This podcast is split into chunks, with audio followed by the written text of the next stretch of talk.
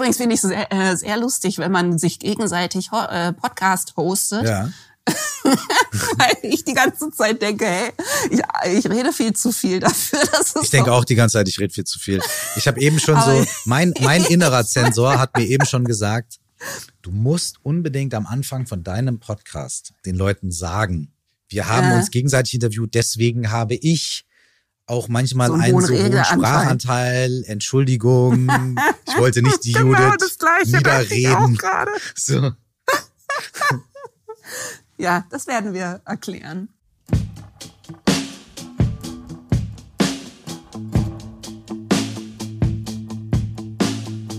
Die heutige Folge vom Salon Holofernes habe ich mit Michael Kurt gesprochen, den die allermeisten von euch wahrscheinlich unter seinem Stage Name Curse kennen könnten. Curse ist ein bewundertes, hochrespektiertes Urgestein, wie man so schön sagt, im deutschsprachigen Rap. Er wurde vom Juice Magazin mal als der Philosoph unter den Rappern bezeichnet und als natürliche Folge von dieser Neigung ist er inzwischen nicht mehr nur ein Rapper, sondern auch Coach und Meditationslehrer.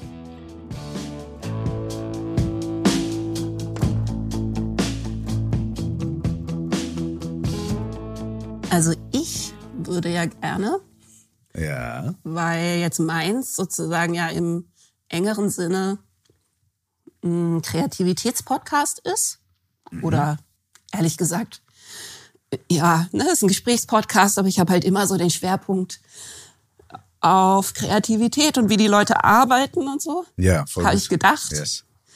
ähm, dass wir sozusagen zusammen uns so ein bisschen einem Steckenpferd-Thema von mir nähern könnten. Also was tatsächlich auch so ein andauerndes Forschungsthema für mich ist. Und das sind natürlich die Schnittstellen von Meditation und Kreativität. Und ich habe auch schon diese äh, sehr schöne Folge gehört von dir, von deinem Podcast, mh, wo du so relativ konkret ne, über Kreativität sprichst. Und die empfehle ich hiermit sozusagen. Die Leute sollen die Leute einfach bei dir hören. Aber ich dachte mir, dass wir vielleicht mh, ja noch mal ein bisschen tiefer schauen könnten, weil ich ja das Gefühl habe, dass alle Geisteszustände, die man in der Meditation kultiviert, im Prinzip die gleichen sind, äh, ne, die einem helfen, dabei kreativ zu leben und zu arbeiten. Also, dass es da, dass es einfach erstaunlich gut zusammenpasst. Und das mal nur so sozusagen als, ähm, als Ausblick, was ich mit dir vorhab. Mhm, mhm. Aber vielleicht, du hast ja viel Übung darin, Leuten zu erklären, warum sie keine Angst haben müssen vor Meditation. Und vielleicht fangen wir damit mal an, davon ausgehend, dass jetzt nicht alle Leute, die hier zuhören, Meditationserfahrung haben. Ja. Vielleicht kannst du mal erklären, mh, ja, wie einfach das im Grunde ist und warum das jeder kann, damit alle wissen, dass sie mitgemeint sind mit dem Rest von dem, was wir besprechen. Voll, ey, total gerne. Und äh, ich möchte aber auch noch ganz kurz einen Sneak Preview geben auf das, was ich dann auch noch mit dir vorhabe. Es überschneidet sich tatsächlich sehr gut, weil ich würde äh, total gerne mit dir natürlich über, über Meditation und Praxis sprechen, über, über das Texten. Und wenn das für dich in Ordnung ist, würde ich auch sehr gerne mit dir quatschen über, ähm, über Stimme und über, ähm, weil, Mhm. weil ich hatte eine, eine, also eine mini, mini, mini, mini, mini Situation mit meiner Stimme, die zum Glück auch relativ rasch wieder vorbei war. Aber das hat mein Leben total auseinandergeworfen. Und ich habe Mhm. festgestellt, wie unfassbar ich identifiziert bin, damit meine Stimme zu benutzen. Und es war so eine krasse Erfahrung. Und da, da, da würde ich gerne auch noch ein bisschen äh, drüber quatschen. Aber also nur mal so als Sneak Preview. Schön. Sehr gut. Ähm, also Meditation. Äh, ich weiß nicht, ob ich, ob ich gut oder erfahren da drin bin, Leuten irgendwas zu erklären, aber, äh, aber ich weiß nicht, wie es bei dir ist, aber das, was mir ganz oft begegnet, wenn ich mit Leuten spreche, die nicht so richtig Meditationserfahrung haben oder da nicht so richtig drin sind, dass die eigentlich, egal ob sie jetzt denken, ach, Meditation ist was Tolles, oder ob sie denken, Meditation ist doof oder keine brauche ich nicht, sie eigentlich immer so die gleichen mh, mm, so Grund, Grundvorurteile, also gar nicht negativ gemeint, ne, also so haben, ne? Und zwar ganz viele Leute sagen so, würde ich gerne machen oder ist oder ist nichts für mich, weil ne, ähm, ich bin dafür viel zu unruhig. Ne? Das höre ich ganz oft. Oder ich kann mich nicht konzentrieren. Oder äh, ähm, so eigentlich ist das so so diese Themenlage, so dieses boah, da werde ich ganz unruhig oder äh, oder nee, weiß ich nicht oder so, ne? Oder das kann ich nicht, weil so, ne? Und das erste, was ich dann eigentlich den Leuten immer sage, ist, ey, wenn du dich hinsetzt und zehn Sekunden still bist und dann merkst du, wie viel Kirmes eigentlich in deinem Kopf ist. Das heißt, Meditation funktioniert. Das heißt, du machst es richtig. Es ist eine, es ist eine gute Neuigkeit, weil ähm, da sind ganz viele Leute erstmal so verwundert, wie ich dachte, äh, ich soll mich dann hinsetzen und dann ist irgendwie so Wellness und äh, und ich denke an gar nichts. Oh. Und, ja, genau, Om, Shanti Sha und alles, ne, so. Und wenn ich das nicht sofort habe, also wenn ich nicht sofort irgendwie dieses tolle Gefühl habe, so, ne, dann, dann heißt es, es geht nicht, es funktioniert nicht so, ne. Ich sage dann immer, nee, nee, es ist halt genau das Gegenteil. Ähm, weil wir laufen durch unser Leben und ich würde mal so eine Zahl in den Raum werfen, die überhaupt nichts mit Statistik zu tun hat, aber ich würde mal sagen, 99,9 Prozent der Zeit unseres Tages sind wir uns gar nicht darüber bewusst, was eigentlich so alles in unserem Kopf passiert. Da läuft einfach ein Programm. Gedanken, Gefühle, Erinnerungen, Assoziationen, Muster und so weiter. Und es bestimmt halt einfach total, wie wir uns fühlen, wie wir mit uns selbst umgehen, wie wir mit anderen Menschen umgehen. Aber wir sind uns dessen überhaupt nicht so wirklich bewusst. Und was Meditation erstmal macht, ist, es schafft so ein kleines bisschen Bewusstsein dafür, was eigentlich los ist in unserem Kopf die ganze Zeit. Und dann merken wir meistens, oh, oh, ist gar nicht so geil, was da, was da meistens los ist. Und da ist ein ganz schönes Chaos. Und an dem Punkt kann man dann aussteigen und sagen, boah, das will ich nicht. Aber dann sitzt man ein paar Wochen später wieder da und ein paar Monate später wieder da und ein Jahr später wieder da, wenn man mal eine ruhige Minute hat. Ne? Oder man kann an dem Moment so ein bisschen neugierig sein oder mutig sein oder so. Oder vielleicht auch so erschöpft von dem ganzen Quatsch im Kopf. Dass man dann sagt, boah, okay. Ich glaube, vielleicht ist da ja irgendwas dran, was die Leute immer erzählen, Meditation. Vielleicht kann ich mir das mal ein paar Minuten angucken, was da eigentlich los in meinem Kopf. Und dann beginnt so diese Reise. Und natürlich gibt's dann Zustände von Ruhe, die man kultivieren kann, von, von Freude, von Mitgefühl, von Euphorie und so weiter. Ganz viele tolle Dinge. Ähm, aber es fängt, glaube ich, immer damit an, dass man erstmal sich wirklich bewusst darüber wird, was bei einem selbst eigentlich los ist. Und das, äh, und das finde ich, finde ich eigentlich super, weil das ist der beste Start. So, erstmal gucken, was, was geht eigentlich. Ja. So, und dann von dort kann ich ja weiterschauen. So. Genau, also das ähm, habe ich auch immer so erlebt, ne? dass das eigentlich das größte Hindernis für Leute ist, äh, überhaupt anzufangen, weil sie denken, der Geist sollte dann ruhig sein. Mhm. Und genau diese Haltung von, sagen wir mal, ähm, ja, liebevoller Neugierde, mhm. so, ne? Dass das unheimlich hilft, finde ich, wenn man anfängt. Und vielleicht, ne, so sich einfach damit vertraut zu machen, wie der Geist so funktioniert, auch jenseits des Inhaltes mhm. der Gedanken. Mhm. Ne? Dass man dann irgendwann merkt, ja, das ist eigentlich wie, ähm, wie Bewegung.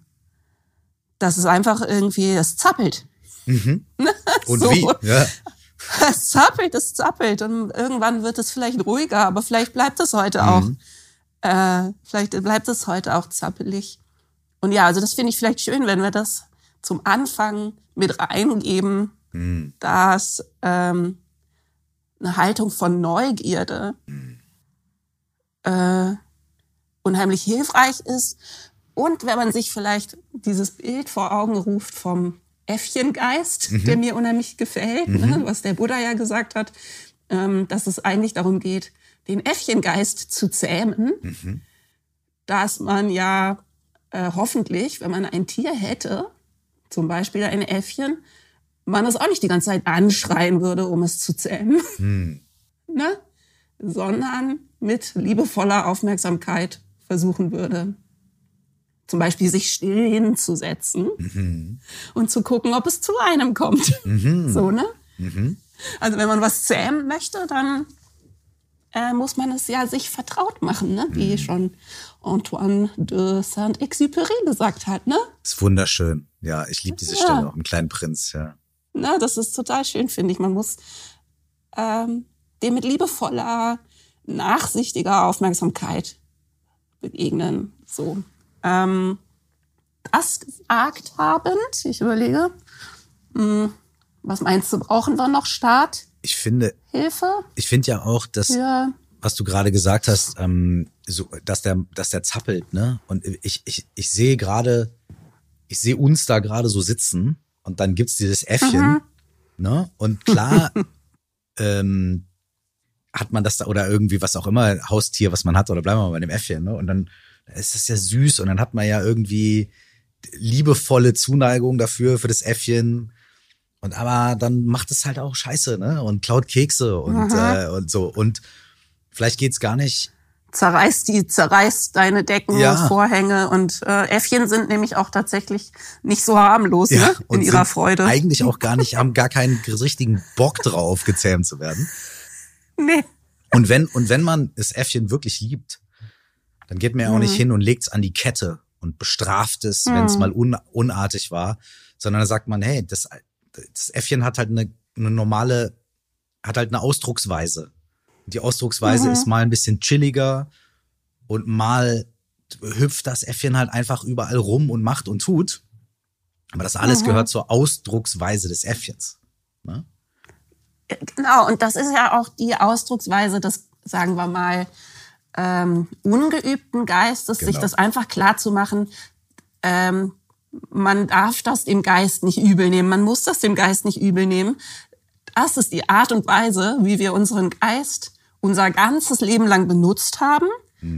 Und es ist die Art und Weise, ähm, wie der Geist im Grunde erstmal funktioniert. Ja. Ne? Dafür ist er da. Das heißt, man muss nicht sauer auf den Geist sein, dass er irgendwie die ganze Zeit denkt. Das ähm, Sein Job. ist sein Job. Genau, genau, Von dem, von dem groben Geist, den wir so im Alltag benutzen, ist das der Job. So, ne? genau. Ja. Und aber vielleicht, äh, wenn wir noch ganz kurz sozusagen die Vorteile umreißen könnten davon, ähm, was es überhaupt für Vorteile hat, den Geist zu zähmen. Und ich finde, da ist es ganz wichtig, sich kurz klar zu machen, ähm, dass eben der Geist und der Zustand unseres Geistes ja zu 100 Prozent prägt, wie wir die Welt erleben. Absolut, ja. Ne? Ähm, vielleicht kannst du da noch mal kurz was zu sagen. Gerne, aber du hast es, du hast es ja mit einem Satz auf den Punkt gebracht. Schön. Ich kann jetzt nur noch drum rumschwadronieren eigentlich. Du hast es eigentlich gesagt, ne? Ähm, Hm. ich meine, also plakatives Beispiel, ne? Manchmal steht man morgens auf und dann äh, habe ich irgendwie schlecht geschlafen oder habe schlecht geträumt und habe irgendwie ein bisschen Stress, weil ich weiß, ah, Termine und bla und das und das. Ja, und dann bin ich muffelig und äh, begegnet mir jemand und ich bin vielleicht kurz angebunden oder ein bisschen unfair oder sowas, ne? Und es liegt ja, also da kann man dann sagen, ja, das liegt ja an den Umständen, weil ich schlecht geschlafen habe, weil ich Stress habe und so weiter. Äh, aber es gibt auch manche Morgen, da wache ich auf und habe schlecht geschlafen und habe Stress und bin irgendwie, finde das gar nicht so schlimm, weil ich mich auf irgendwas freue, was am Tag kommt oder, oder was auch immer oder einfach, weil ich gute Laune habe. Und das führt ja immer wieder darauf zurück, dass wie ich, wie mein Geist, was mein Geist mir so erzählt, äh, ob er mir sagt, das ist jetzt gut oder das ist schlecht oder oh, eigentlich hättest du gestern alles ganz anders machen sollen oder boah, äh, morgen musst du noch und so weiter. Ne? Also was mein Geist mir erzählt, ist das, was mich prägt, was meine Sicht auf den Tag prägt, auf den Moment prägt und was auch prägt, wie gut ich mit mir selber umgehe, also wie, wie gelassen und liebevoll ich mit mir bin oder wie kritisch ich mit mir bin. Und das äh, prägt auch, äh, wie ich mit anderen Menschen umgehe. So. Und das heißt, ähm, wenn diese Zustände von meinem Geist das sind, was mich mit mir und der Welt irgendwie prägend interagieren lässt, ja, dann ist doch allein, selbst wenn ich mal von mir weggehe und sage, ey, ich möchte vielleicht ein bisschen freundlicher mit meiner Familie umgehen oder ich möchte was auch immer, ne? Ist das echt ein super Ansatzpunkt zu sagen, okay, dann gucke ich mir mal an, was, was das ist, was mich dazu bringt, so zu sein. Und mal gut und mal schlecht gelaunt und mal da, da, da, da und so weiter. Und da landet man dann halt dabei, ähm, okay, wie, wie beeinflusst mein Geist eigentlich mich? Und äh, dann kommt ja die spannende Frage: so, ist das, ist alles, was der mir so erzählt, eigentlich wirklich wahr? Mhm. Und hat das Hand und Fuß? Und wie sehr? Und was heißt das für mich? So, Mhm. ne? Dann, dann, dann, dann kommen irgendwie, und da sind wir wieder bei dieser liebevollen Neugier, von der du gesprochen hast. Es ist ja wirklich wie eine, wie eine Entdeckungsreise, wie eine Forschungsreise, wie so, wow, was, wow, was ist denn hier eigentlich los? Was, was, was bin ich denn eigentlich so, was habe ich denn eigentlich für crazy Zeug im Kopf? Wow, okay, alles klar. Ja. So, ne? Hat auch Humor, finde ich. So. Ich weiß noch, dass du in einer von deinen Podcast-Folgen so schön auch erklärt hast, ähm, und das ist, glaube ich, so ein bisschen für Leute, die anfangen, auch was ganz Hoffnungsvolles, dass es eigentlich relativ einfach ist, die Gewohnheiten des Geistes auch ähm, zu verändern. Ne? Das sind Gewohnheiten wie andere Gewohnheiten auch. Und wenn man jetzt zum Beispiel in der Meditation Ah, das war in der Folge über Dankbarkeit oder Okay. das war in deinem Buch. Das war ein Okay, Buch, okay, genau. mhm. Es war ein Buch, das Kapitel über Dankbarkeit Ah, und da mhm. ging es um Dankbarkeitspraxis, ähm, über die ich gern später auch noch sprechen Sehr wollte. gern.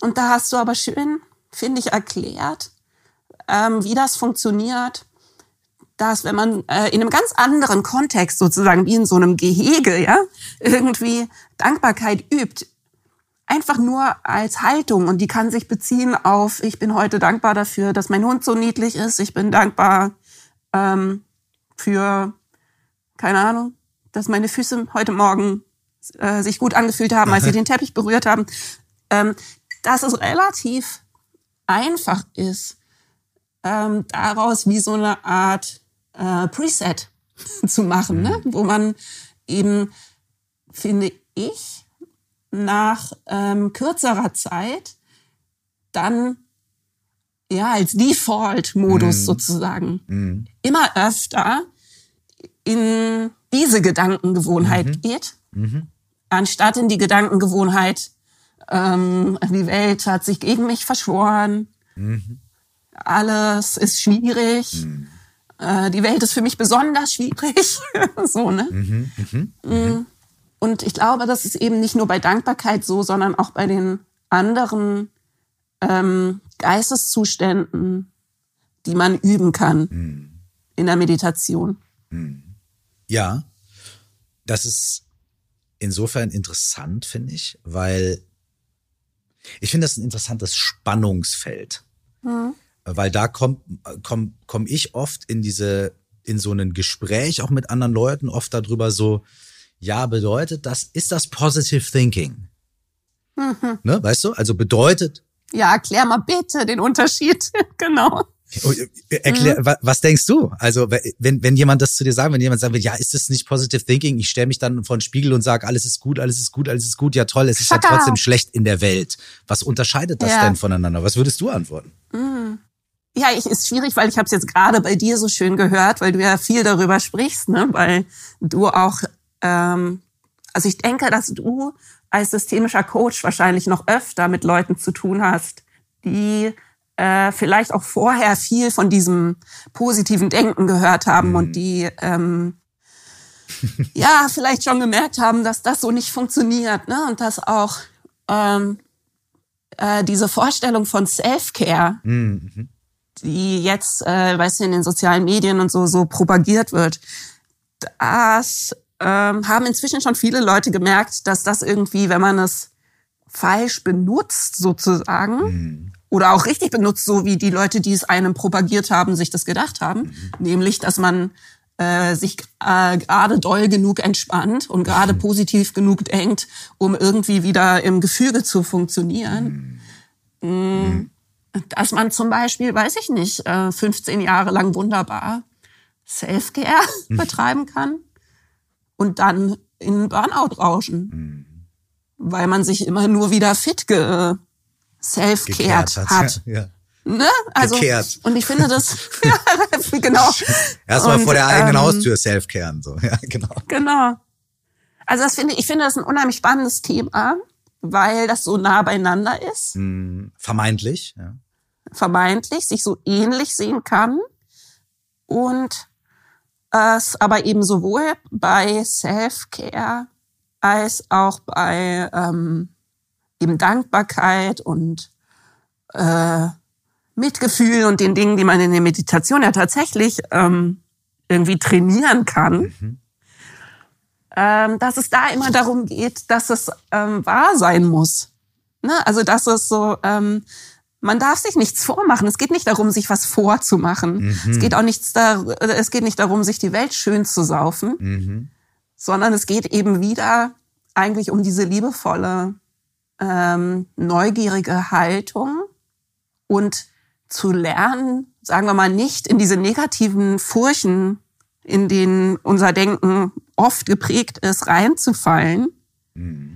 Also ne, man muss ja dazu wissen, wir haben eigentlich eher die Tendenz, äh, und das ist einfach evolutionär bedingt mhm. sozusagen, äh, die bedrohlichen, schwierigen Aspekte zu verstärken mhm.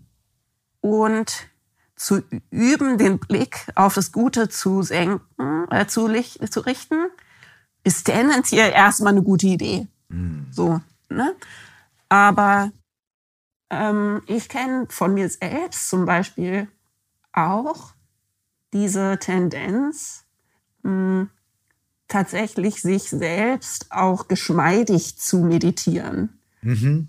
Oder mhm. Mhm. mhm. Hm, Klar noch geduldiger, mhm. äh, nachsichtig, äh, sanft, so ne. Und ähm, ich finde das schon wichtig, dass man sich irgendwie klar macht, dass Meditation auch sozusagen Punkrock sein kann und irgendwie muss, so ne, dass es auch darum geht, furchtlos, Furchtlosigkeit zu kultivieren mhm. und ähm, Klarheit und eben nicht so dieses ne, sanft, immer irgendwie Tülü. Äh, ja. Also das ist, eine, das ist eine, wirklich ein interessanter Punkt, eine scharfe Trennung quasi zwischen Wellness mhm. Und Geistesschulung mhm. zu ziehen. Mhm. Ja, vielleicht magst du noch mal da was dazu sagen. Ah, ey, das ist so ein, so ein geiler Punkt gerade. Ähm, ich will ihn nicht verlieren, deswegen bring, bring, bring mich da gleich wieder hin zurück. Ich hatte nur gerade so eine Assoziation ja. und zwar, ähm, und nochmal ganz kurz so diesen Unterschied zu so Positive Thinking oder Good Vibes Only. Ja. Ist so eine Phrase, wo ich echt immer so denke, so, ah, Alter, okay. Ähm, ja. Good Vibes Only oder Positive Thinking und so weiter, so cool, aber es hat die Gefahr, zu sowas zu werden wie, ähm, also man, man sieht die Probleme der Welt oder, oder die Probleme, die man selbst hat, ne? Oder whatever, dass halt nicht mhm. alles glatt läuft. Und dann sagt man, nein, sondern. Ja? Nein, mhm. das darf so nicht sein, sondern good vibes only. Mhm. Ne? Und ich glaube, wenn man Geistesschulung betreibt, dann ist das nicht ein Nein, sondern, sondern ein Ja und. Ne? Mhm. Also ja, ich nehme die vermeintliche Realität voll und ganz an und mhm sehe aber, dass diese Realität sehr vielseitig ist und auch aus anderen Dingen besteht. Und ich erlaube mir auch zusätzlich diese anderen Dinge wahrzunehmen. So. In meiner schwierigen Situation schule ich meinen Geist, nicht die schwierige Situation zu ignorieren oder wegzulabern, mhm. sondern auch die anderen mhm. Teile des Moments und meiner, meiner Lebenssituation zu sehen Mhm. Und selbst wenn ich das, wenn ich da, wenn ich, selbst wenn ich voll egoistisch an die Nummer rangehen würde, würde ich sagen, das ist immer noch die bessere Lösung, weil mir das ja ultimativ hilft und mich stärkt, mhm. mit den Problemen umzugehen. Mhm. Ne? Weil wenn ich so krasse Probleme habe, dass ich gar nicht mehr richtig atmen kann, habe ich keinen ja. großen Handlungsspielraum. Wenn ich mhm. aber in meinen krassen Problemen mir selbst wie so merke, irgendwie so, okay, und jetzt kann ich mich ein bisschen stützen, jetzt kann ich mir ein bisschen helfen, kann ich was Gutes, äh, sehe ich auch die guten Dinge, mhm. die mich unterstützen können, kann ich ja auch besser mich um die vermeintlich negativen Dinge kümmern. Das heißt, selbst wenn ich total egoistisch rangehe, So, ist das mhm. schon mal die bessere Idee? So, ne? Ähm, ja. Und, und dann, da landen wir dann vielleicht auch so ein bisschen bei Punkrock oder Hip-Hop oder whatever, ne? So, so dass mhm. man nämlich sagt, ja, ich will nicht weniger die Realität sehen, indem ich mich halt mhm. wegmeditiere oder soft meditiere und so weiter, sondern ich will mhm. mehr sehen, was ich will mehr Mensch sein. Ich will mehr am Leben mhm. teilnehmen. Ich will mehr.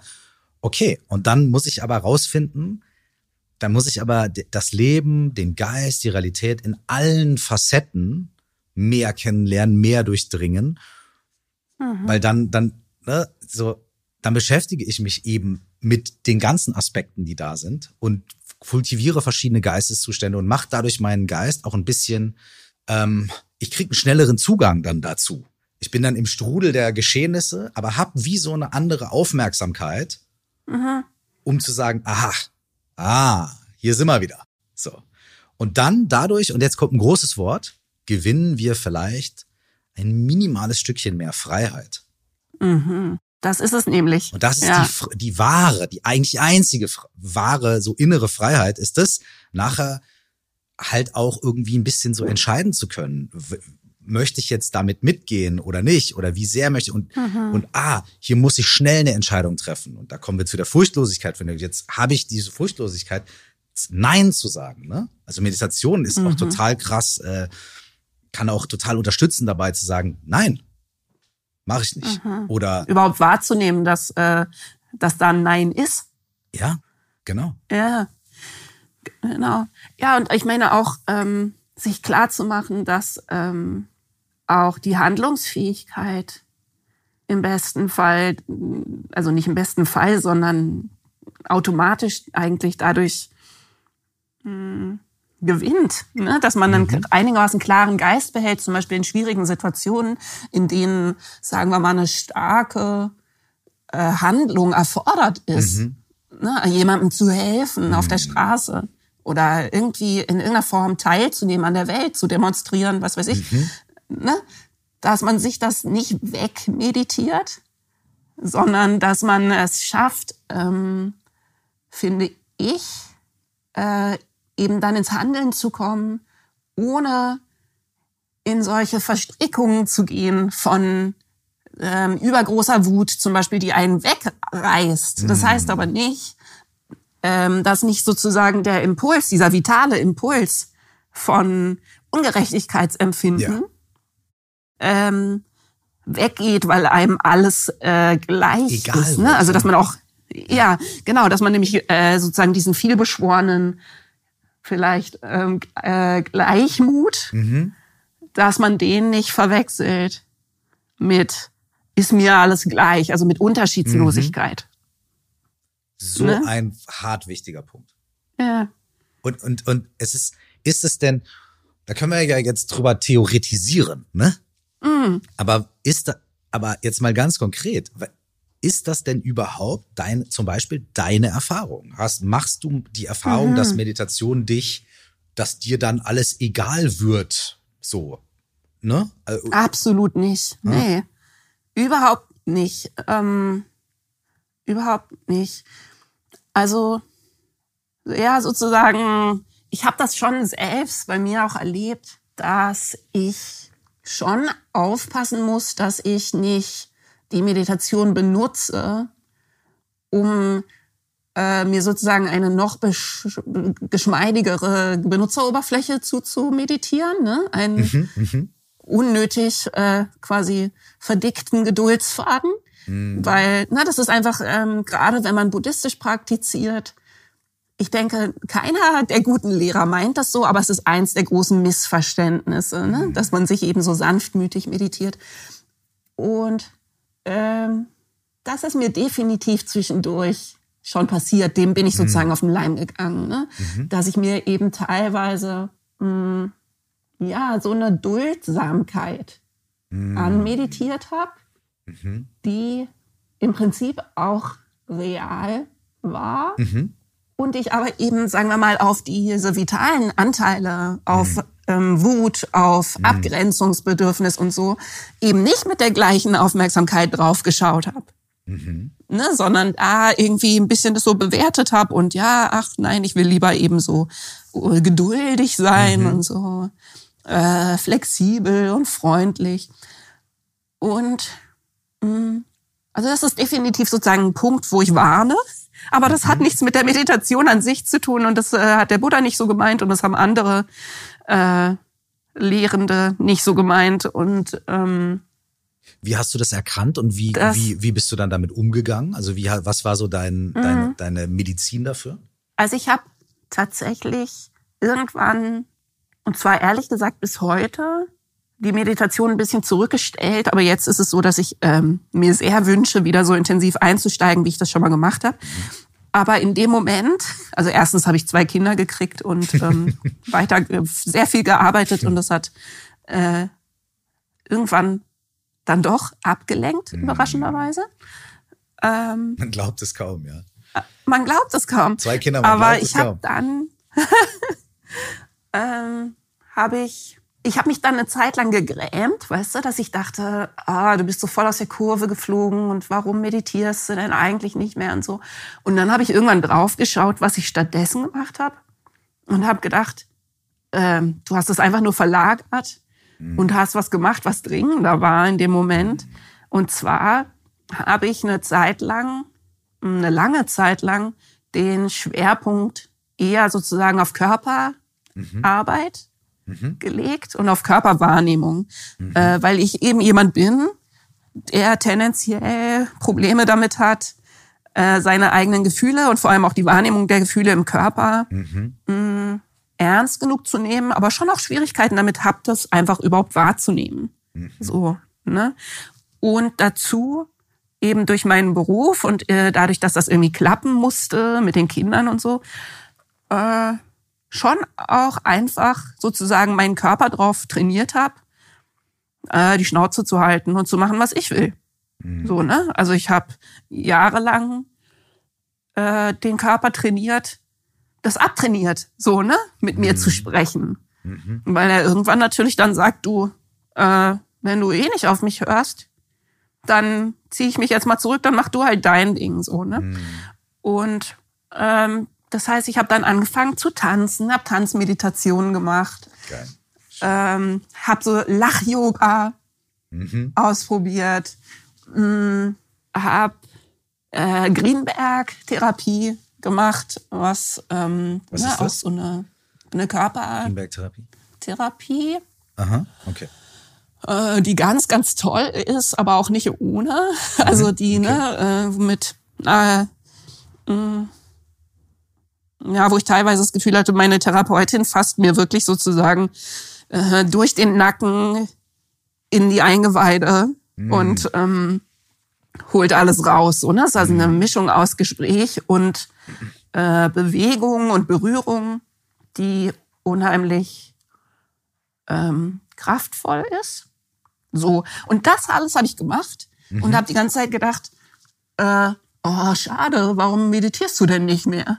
Mhm. So, ne? Mhm. Mhm. Bis ich dann irgendwann gemerkt habe, das war ein absolut wichtiger Impuls. Mhm. Ähm, ne? Dass ich nicht still auf dem, also wichtiger als dass ich jetzt gerade still auf dem Kissen sitze, mhm. ist, dass ich ja. irgendwie anfange, mit meinem Körper wieder zu sprechen und mein Körper sich wieder traut, mit mir zu sprechen. Mhm. Ja. Mhm. Ja, ich, ich kann nur, ich kann die ganze Zeit eigentlich innerlich und äußerlich nicken.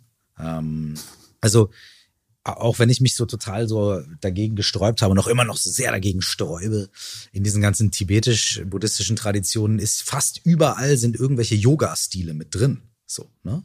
Mhm. Ähm, und äh, ganz oft so, dass halt dann auch gesagt wird, ja, steh halt mal auf und mach ein paar Yoga-Übungen und das ist dann ein anderes Yoga als Vinyasa oder Hatha, so. Also nicht besser mhm. oder schlechter, aber es ist irgendwie es ist anders. Also es dient anderen Zwecken, aber es, mhm. es, es geht auch darum. Kumie machst du, ne? Äh, ja, ja. Also ich habe eine Kumie-Lehrerausbildung gemacht, aber ich praktiziere wesentlich weniger als als alle anderen Menschen auf dem Planeten, die Kumie machen. Ähm, Genau, ich habe auch ja. ein paar andere, ich habe auch Zalung und Lujong und Niguma Yoga und so ein paar tibetische Yoga-Stile halt so ein bisschen gelernt und so ein bisschen, also rum rumgespielt mhm. eigentlich. So kann, muss man ganz mhm. ehrlicherweise sagen. Ähm, aber da geht's ja auch oft. Ganz kurz, ja, ähm, für die Hörerinnen. Ja, sorry. Ähm, Wir ner nerdig. Das ist vielleicht ganz interessant. Äh, das ist einfach, ne, Nerden super, nur um quasi zu erklären, dass es verschiedene äh, Prägungen gibt mhm. von na, also verschiedene buddhistische Strömungen, die auch in Deutschland praktiziert werden. Mhm. Und ähm, ich glaube, dass du hauptsächlich in der tibetischen Tradition genau, ja. praktizierst. Ne? Mhm. Und ich wiederum in der Theravada, mhm. ähm, also eher südostasiatischen mhm. äh, mhm. Tradition praktiziert mhm. habe, die sich auch unterscheiden ja, total. Und zum Beispiel diese Yoga-Ansätze, von denen du jetzt sprichst, die sind für mich auch neu und für mich auch total spannend. Mm. Ah, okay, ihr stimmt. Äh, wollte ich nur mal kurz so als Fußnote, fu ja, ja. nur mal kurz als Fußnote eingeben, Voll, dass also, wir da auch, ja. Ey, total gut. Und ey, lass uns gerne ein bisschen einfach nur so, weil ich Bock drauf habe, auch über Buddhismus rumnörden, wenn du, wenn du da auch Bock drauf hast. Ich find's einfach gut. Ich versuche, ich, versuch, ich reiß mich zusammen und versuche mal sozusagen die Zuhörenden nicht aus dem Blick zu verlieren. wir geben uns Mühe. Das, ähm, ja, das. Wir geben uns Mühe. Ja, das Ding ist, äh, ja, das muss man halt auch oft dazu sagen. Es gibt halt auch, also es gibt so den Buddhismus, aber es gibt auch irgendwie nicht den Buddhismus. Ne? Also es gibt die Lehre des Buddha, mhm. aber dann gibt es ganz viele verschiedene Strömungen und verschiedene Arten von Praxis und verschiedene Schwerpunkte in der Praxis und so weiter. Ne? Also nicht jeder Mensch, wo irgendwo mhm. Buddhist oder Buddhismus auf dem Klingelschild steht, da ist dann irgendwie, da, die machen, also da, da gibt's teilweise wirklich ganz unterschiedliche Schwerpunkte auch so in der, in der Praxis, genau. Genau, und im Tibetischen sind halt sehr viele so verschiedene Yoga-Stile äh, auch oft mit drin. So die aber eigentlich hauptsächlich, naja, nicht hauptsächlich, aber also wo einer der ersten Sachen ist, die man da lernt, die intensive Aufmerksamkeit für den Körper zu entwickeln und für die subtilen mhm. Dinge, die im Körper passieren. Man könnte schon fast sagen, es ist so eine Art somatisches Erfahren. Also man, man, man schärft die Bewusstheit für den Körper und dafür, wie auch Emotionen oder Erinnerungen oder was auch immer im Körper auch gespeichert sein können. Und man, man versucht den Körper so zu lockern und zu löten, dass die ein bisschen sich bewegen können, dass man das wahrnimmt. Das klingt total esoterisch, ist aber voll konkret, wenn man es mal macht.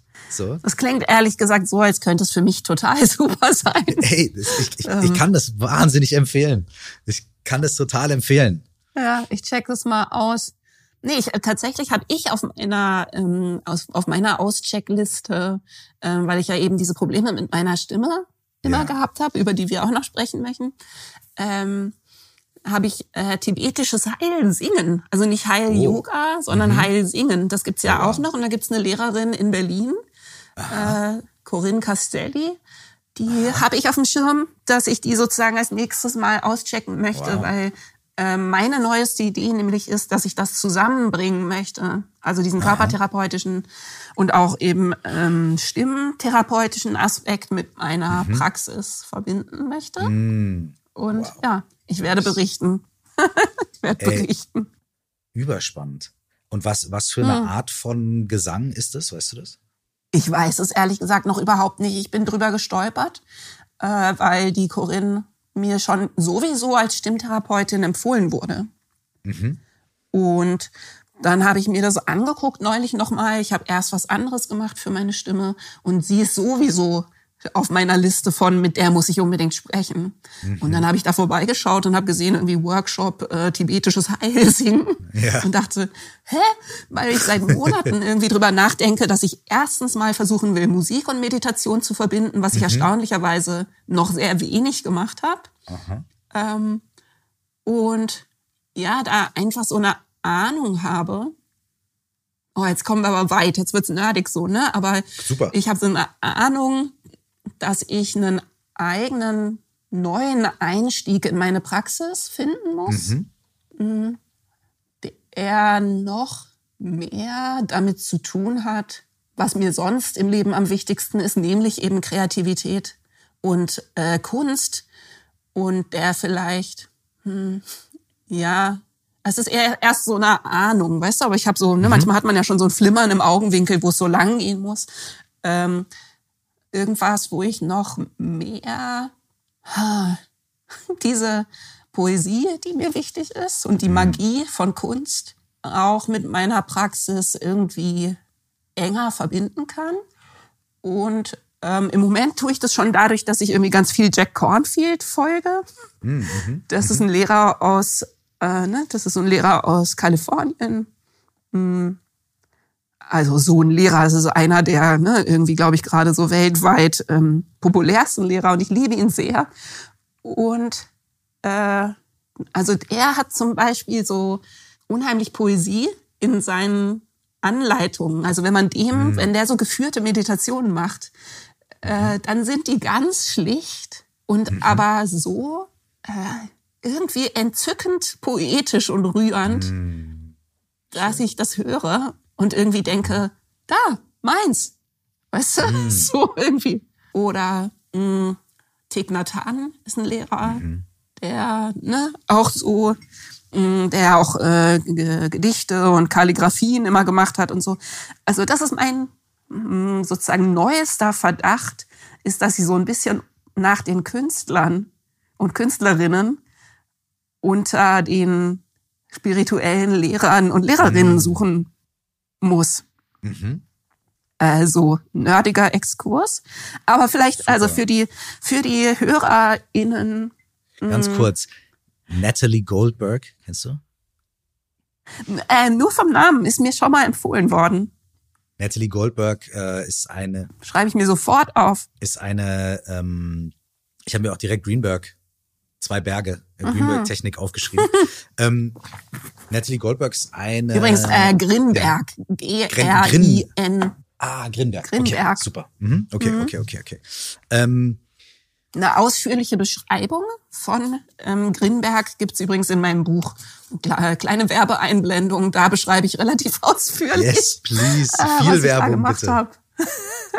Viel Werbung. Ähm, genau, Natalie Goldberg ist eine, eine, eine amerikanische Autorin, Poetin. Ähm, mhm. äh, so die aus so dieser New so ähm, also sie sie lebt und lehrt noch die ähm, Zen-Schülerin ist mhm. seit Ewigkeiten und die hat, ähm, die gibt ganz tolle Workshops und so weiter und hat so ein ganz tolles Buch geschrieben, das heißt ähm, Writing Down the Bones. Und da geht es um ähm, um ihre, um also das ist wie so eine Art Schreib Inspiration, Schreibanleitung, Schreiblehrstunde mit extrem vielen ähm, Hintergründen aus der Zen-Praxis und aus dem Koan ah, und so weiter. Hundertprozentig meins. Und es ist. Siehst du, schon alleine dafür mussten wir und, diesen Podcast machen. Das ist genau yes, meins. Und es, und es ist, ich, ich, ich höre ja. das als Hörbuch. Es gibt eine ganz tolle Hörbuchversion, die sie selber mhm. vorliest und dann jedes Kapitel es ist so die 20-Year Anniversary Edition oder 30 Year oder keine Ahnung. Und jedes Kapitel dann selber nochmal genauso lang wie das Kapitel war halt kommentiert und noch Geschichten mhm. dazu erzählt und das nochmal in Kontext setzt. Und es ist so Ach, toll. einer meiner größten Inspirationen gerade für das Schreiben vom neuen Album. Weil es wirklich so. Wie cool. Ich höre dazu und will sofort Praxis machen und schreiben und kreativ sein Wie toll. und fühle mich bestärkt und äh, unglaublich schön. So, ja, da so viel zu Kunst und Meditation. Wie toll, weil weißt du, was ich glaube? Ich glaube ehrlich gesagt, dass ich sie auf der Seite von äh, von Jack Cornfield. Das kann sehr gut sein. Gesehen habe, dass sie da einen Workshop angeboten hat. Also ja, es kann sehr gut sein. Ja. Das ähm, ja hundertprozentig auf den Punkt, weil ich will jetzt auch mein nächstes Buch als anfangen ah, schön. und sozusagen wieder autobiografisch schreiben. Schön. Bin eh schon die ganze Zeit nur am Hören von irgendwelchen Podcasts mit ähm, Leuten, die eben sowas machen. Mhm. Also genau, genau. Hitting Gold. Yes, Natalie Gold. Natalie Goldberg, Hitting Gold. Hitting Natalie Goldberg. Toll. Perfekt. Aber weißt du, was ich gerade, was ich gerade denke? Mm, ist das, also um das ja mal wieder ein bisschen einzufangen für Leute, die vielleicht, äh, sagen wir mal, flirten mit einer Meditationspraxis oder einer spirituellen Praxis. Es muss ja nicht das Gleiche sein. Ähm, also erstens vielleicht das noch festzuhalten. Es gibt unterschiedliche Strömungen. Es gibt natürlich auch nicht nur buddhistische Ansätze, sondern auch ganz andere Ansätze an Meditation. Total. Aber jetzt ähm, mal von den buddhistischen, weil damit kenne ich mich besser aus, ähm, finde ich das vielleicht auch noch ganz hilfreich, mh, sozusagen durchzugeben, dass das vielleicht auch mit einer persönlichen Ästhetik zu tun hat. Ne? Mhm. Also ich habe die Erfahrung gemacht, dass Leute sich angezogen fühlen von ähm, von Zen mhm. oder angezogen fühlen von äh, Theravada, mhm.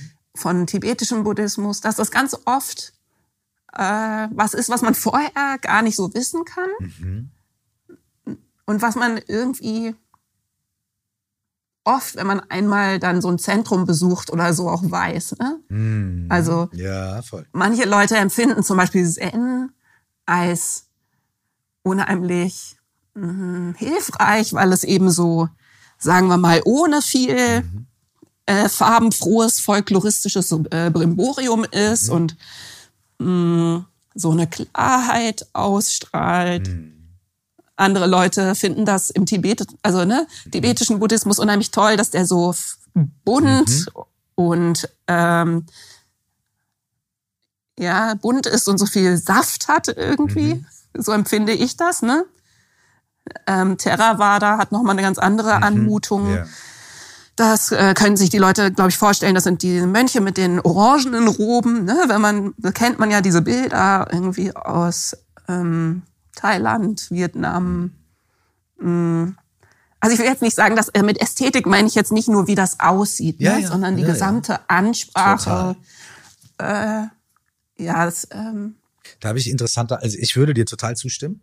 Ich bin mhm. nämlich ähm, am Anfang, als ich so, ich bin ja quasi so, ich nenne es immer irgendwie so quasi Unfallsbuddhist so. Also ich hatte ja nie vor, mhm. Buddhist zu werden oder so. Also ich bin durch eine Therapie durch, zu Meditation gekommen, weil mein damaliger Therapeut slash Coach irgendwie gesagt hat, sag mal, meditierst du eigentlich? Ne? Und ich halt so, mhm. ja, das, Warum? das mache ich mal, wenn ich 80 bin, so, ne?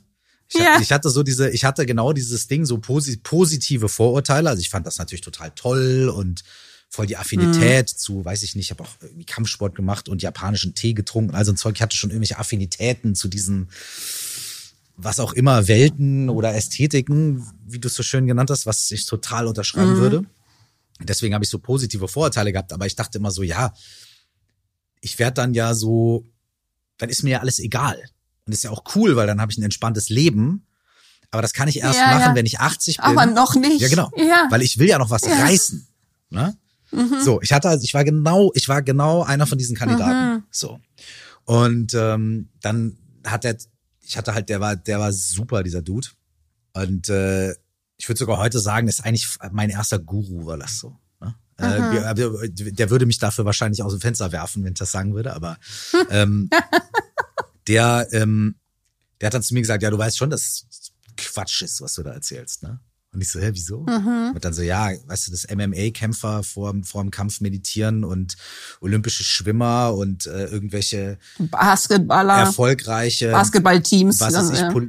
keine Ahnung was, Mahatma Gandhi oder whoever, ne? Sind die jetzt irgendwie, Aha. ist denen jetzt alles egal oder was? Oder und ich so, ja, nee, aber bei mir und hä und hä, hä. Und er so, ja, Schnauze. Hä jetzt mach, mach mal. einfach mal. Mach mal. Ne? Genau. mach halt jetzt mal.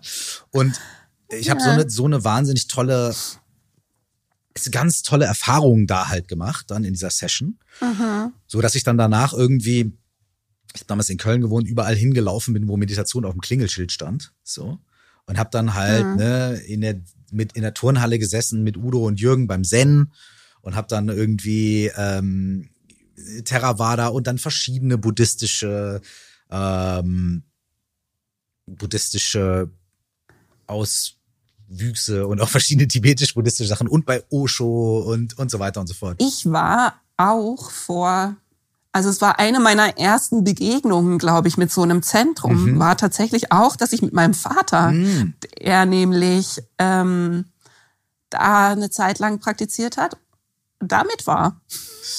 Irgendwann als Teenager noch, glaube ich. Als Teenager, wow. Oder als ganz, als ganz junger Erwachsener. Okay, als das noch richtig mhm. wild war und so, oh, die Sanyassins ja, kommen ja, ja. und hui, äh, Deutschland wird jetzt übernommen von der Sekte und so. Ja, na, nicht, nicht ganz, also es war nicht mehr ganz so jung. Also insofern war ich vielleicht Mitte 20 oder so. Ja. Ah, nee? Nee, nee ich glaube, wir waren, als, als es ganz schlimm 20. war mit irgendwie mhm. die Sekte kommt, da waren wir, glaube ich, auch Kinder. Da waren wir, glaube ich, Kinder. Das waren so ja, die eben, frühen genau, 80er oder genau. so, glaube ich, ne? So. Ja. Genau, ja. Absolut, aber es ist ein wunderschönes Zentrum, finde ich. Und ich habe da auch total schön, super Cafeteria. Ja, und ich habe da auch wirklich äh, also un, unglaublich schöne Erfahrungen gemacht, die mich mhm. die mich so, also die, die für die ich so unglaublich dankbar bin. Und ja. ähm, es war ein eins meiner Highlights meiner letzten Jahre, dass mhm. die mich irgendwann angeschrieben haben und gesagt haben, ja, wir wissen nicht, ob du uns kennst, aber wir mögen deinen Podcast. Hast du mal Lust, bei uns einen Vortrag zu halten? Und ich habe die angeschrieben und ich so, hey Leute, ich liebe euch, ich komme sofort vorbei. Soll ich euch was mitbringen, Super. weißt du? Oh, und cool. ähm, ja, wunderschön. Ähm, mm. Genau, und da, da habe ich aber auch dann irgendwie nach einer Zeit, klar, am Anfang hatte ich überhaupt, bin ich halt überall hin. Aber irgendwann hat sich recht schnell rauskristallisiert, was sind, sind so diese ein, zwei Orte, an denen ich irgendwie das Gefühl habe, da steckt irgendwie viel für mich drin. Und das hat sich dann auch mhm. recht schnell so immer mehr ein, also ein paar Sachen waren mir sehr schnell klar. Also ich habe mich im Zen ja. zum Beispiel da nicht aufgehoben gefühlt oder in ein, ein zwei tibetisch-buddhistischen Zentren auch nicht und so weiter. Ne? Und Aha. bin dann da halt irgendwie auch gelandet. Ähm, wo, und mehr oder weniger auch dann irgendwie in denselben Strömungen so geblieben. Mhm. Und äh, genau, interessanterweise hat mich, hat mich bei meiner tibetisch-buddhistischen Strömung da gar nicht so sehr dieses, die waren total unprätentiös. Also da war gar nicht so viel mit super bunt und viel Farbe und, und Action. So erstmal. Es war halt total, mhm. total normale Leute, die gar nichts mhm. in irgendeiner Weise, in irgendwie wollten sondern die sich einfach hingesetzt mhm. haben und ihr Ding gemacht haben. Und ähm, ja. Und ich habe halt beides und ich hatte dann auf der anderen Seite natürlich auch total normale, unprätentiöse Leute, aber halt im Rosho-Kontext, die halt irgendwie halbnackt getanzt haben und äh, rumgeschrien haben und auf die Wand eingeschlagen haben. Ja. Und ich habe halt beides, ja. ich habe halt beides total gebraucht. Weil ich mhm. brauchte so dieses, ich musste auch erstmal mich selbst überhaupt befreien von all meinen Konventionen. Ne? Mhm. Wer bin ich denn eigentlich? Ja, jetzt kommt der Rap-Fuzzi in den Nikes und äh, ja, wenn der jetzt nicht die cool, wenn der jetzt nicht Dr. Dre läuft, dann bewege ich mich nicht, ja. Also auch, ich mhm. habe es auch total dringend nötig gehabt, so auch so körperlich und so Selbstbilder von mir aufzubrechen und da auch so mhm. in so also wirklich auch in Situationen gestellt und geworfen zu werden oder mich freiwillig da reinzustellen, in denen ich denke, Alter, what the fuck is going on, weißt du? Ja. Das war tot, Das ist auch so lustig, finde ich, wenn man, wenn man eben aus der Musik kommt, dass äh, ich merke das bis heute, ja. dass für mich das unheimlich schwierig ist, ähm, sobald Musik ins Spiel kommt. Yay, das ist so krass. Ne? Wow. Also und ich meine, ich habe das Glück, dass ähm, die DJ, die meine äh, fünf Rhythmen tanzen ah, sozusagen ja, ja. Aha, Abende aha. ausrichtet, ah, cool. dass die irgendwie einen absolut 1A Musikgeschmack hat und das wirklich, ich das sozusagen auf jeder Party gerne hören Geil, würde, cool. was sie okay. auflegt. Das ist ein großer Vorteil. Ja. Ah, puh, ey, genau. Aber mir geht das tatsächlich auch oft so. Und ähm, ich muss, ich atme dann äh, weiter und so, ne? Aber wenn jetzt Mantren gesungen werden und die grooven nicht, dann mm. habe ich halt ein Problem. So, und das, ähm, Voll. da muss ich dann definitiv mitarbeiten. Ja. So, ne? Also, und spirituelle Musik, die nicht, ähm, also es gibt ja ganz, ganz großartige, tolle ähm, spirituelle Musik und damit mhm. beschäftige ich mich auch immer mehr. Mhm. Aber wenn eben so irgend so eine Sangha, also eine, eine Gruppe mhm. von Meditierenden, ja. dann da, ja, also das äh, fällt mir schwer manchmal. Ja, das fällt mir auch das fällt mir auch wahnsinnig. Es war ein, es war aber tatsächlich ja. für mich ein, also ich habe da, ich habe da immer noch regelmäßig, also ich glaube, das ist einfach ein Teil von mir, dass ich dann da auch immer, ich, mir stößt das dann schon auf, so, weißt du? Ja. Äh, zum Beispiel, also bei mir ist so, so ich habe so, so, ein, so, ein, so ein Retreat gemacht, was, was ganz, ganz unfassbar wundervoll war. Das heißt Path of Love.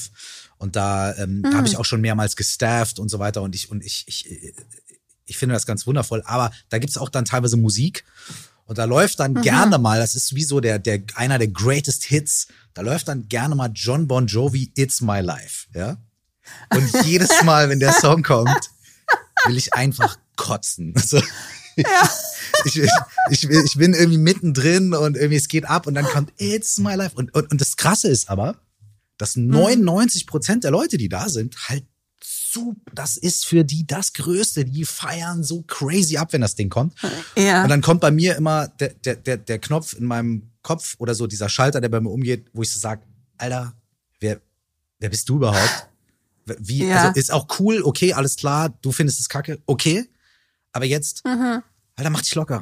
So, mach, mach dich doch einfach locker jetzt. Eben, diesen Dünkel. Komm. Ja, so, ne, sich, sich klar zu machen, dass man mehr Spaß hat, wenn man. Ja. Äh, wenn man sozusagen den Dünkel fallen lässt ja. und so. Genau, das kenne ich auch. Aber ich finde das absolut legitim, dass man da sozusagen solche Sachen mit einbezieht. Und vielleicht ähm, eben auch noch für die Leute, die jetzt hier zuhören, mh, mm, ich finde, das ist eine buddhistische Praxis und dann höre ich auch, also es soll keine Werbung sein, aber ich finde das wichtig, das dazu zu sagen, dass das für viele Leute, die ähm, Berührungsängste mit Religion haben und Berührungsängste haben mit, sagen wir mal, dem Spektakelaspekt mhm. und Esoterik und so, ne? yes. ne? Ähm, dass das ja, mh, finde ich, eine sehr zugängliche Praxis ist, weil die eigentlich mh, mm, ja, einfach viel mit Ausprobieren, Machen, Wirkung sehen, ja. Psychologie, ja. Äh, Philosophie ja. zu tun hat. Ne? Und er, es gibt ja keinen Glaubenssprung. Es gibt nicht mhm. den Moment, wo du irgendwie sagen musst, äh, hiermit beschließe ich, ich glaube an den Buddha. Ja, so, ne? genau, also, genau, genau. So, sondern das ist halt einfach, ähm, ja, im Prinzip eine Philosophie, wo jemand aufgeschrieben hat, äh, welche Praxis, welche Praktiken, welche Auswirkungen auf den Geist, ja. die Psyche, den Körper, äh, das eigene Leben ja. Haben. Und dann probiert man das aus und dann probiert man kleine Sachen aus und dann denkt man, huch, ah, faszinierend. Mhm. Kann sein, dass das andere auch stimmt. Mal gucken. Ne? Und dann probiert man das aus. Und ich, ne, irgendwie nach, weiß ich nicht, einem halben Jahr war ich, dachte ich so, alright, mhm. das stimmt für mich alles. Yeah. Ist einfach ne, irgendwie die größte, geballteste Ansammlung von ähm, Weisheit und richtig, die ich irgendwie so äh, bisher gefunden habe. Und dann war ich irgendwie dabei, mhm. so, ne? Und das wiederum aber, denke ich, für Leute, die eine religiöse Prägung haben, ähm, das dann wiederum auch nicht im Gegensatz stehen muss. Ne? Also, dass es auch ganz viele Berührungspunkte gibt, finde ich, zwischen, oder ich finde eigentlich, je tiefer man in jeder so spirituelle Praxis reinguckt, umso mehr merkt man ja, wo die ganzen Überschneidungen sind. Ne? Und dass äh, ja, du mit einem Sufi unheimlich gut reden kannst yeah. als praktizierende Buddhistin. Yes. Und so, ne? Dass das alles ähm, ja, das Herz aller Religionen ist eins. so, ne? dass das stimmt. So. Und damit würde ich jetzt hoffen, dass wir alle grundsätzlichen Berührungsängste äh, dramatisch verstärkt haben. Leute, so wie John Bon Jovi. Unseren, also im Budi John Bon Jovi. In den meisten buddhistischen Zentren läuft kein Bon Jovi, keine Angst. Ja, in den allermeisten buddhistischen Zentren läuft überhaupt keine Musik. Genau genau, genau, genau. Ne? Also da in den äh, genau. allermeisten buddhistischen Zentren äh, läuft alles, finde ich, sehr, hm, ja, irgendwie casual und ja. Naja, bei den Zen-Leuten vielleicht bisschen weniger casual, aber ähm, naja, es hat eine Form. Ja, ja. Ne? Aber es ist sehr äh, laienfreundlich. Ja, und so. irgendwie muss man vielleicht auch gucken, so, ah, welche Praxis sagt mir irgendwie zu, wo, wo habe ich eben mhm. vielleicht auch ein bisschen so das Gefühl, was du eben beschrieben hast, was ich total nachvollziehen kann, dieses, okay, ich probiere das mal aus und dann irgendwann merke mhm. ich, oh, äh, mhm. stimmt. Ne? Und dann Ja. probiere ich das nächste und dann merke ich irgendwie, Sau. so. Und also, dass man das Gefühl hat und natürlich aber auch, dass man das Gefühl hat, ey, hier, hier ist es auch okay, hier fühle ich mich auch ganz wohl, mal ein Schwätzchen zu halten nach der Meditation für fünf Minuten jetzt mal mit irgendjemandem. Ich muss ja nicht sofort mit allen in Urlaub fahren, aber irgendwie ist es natürlich auch wichtig, dass man einen Ort findet, wo man sich einfach auch gut aufgehoben fühlt, so, ne? So.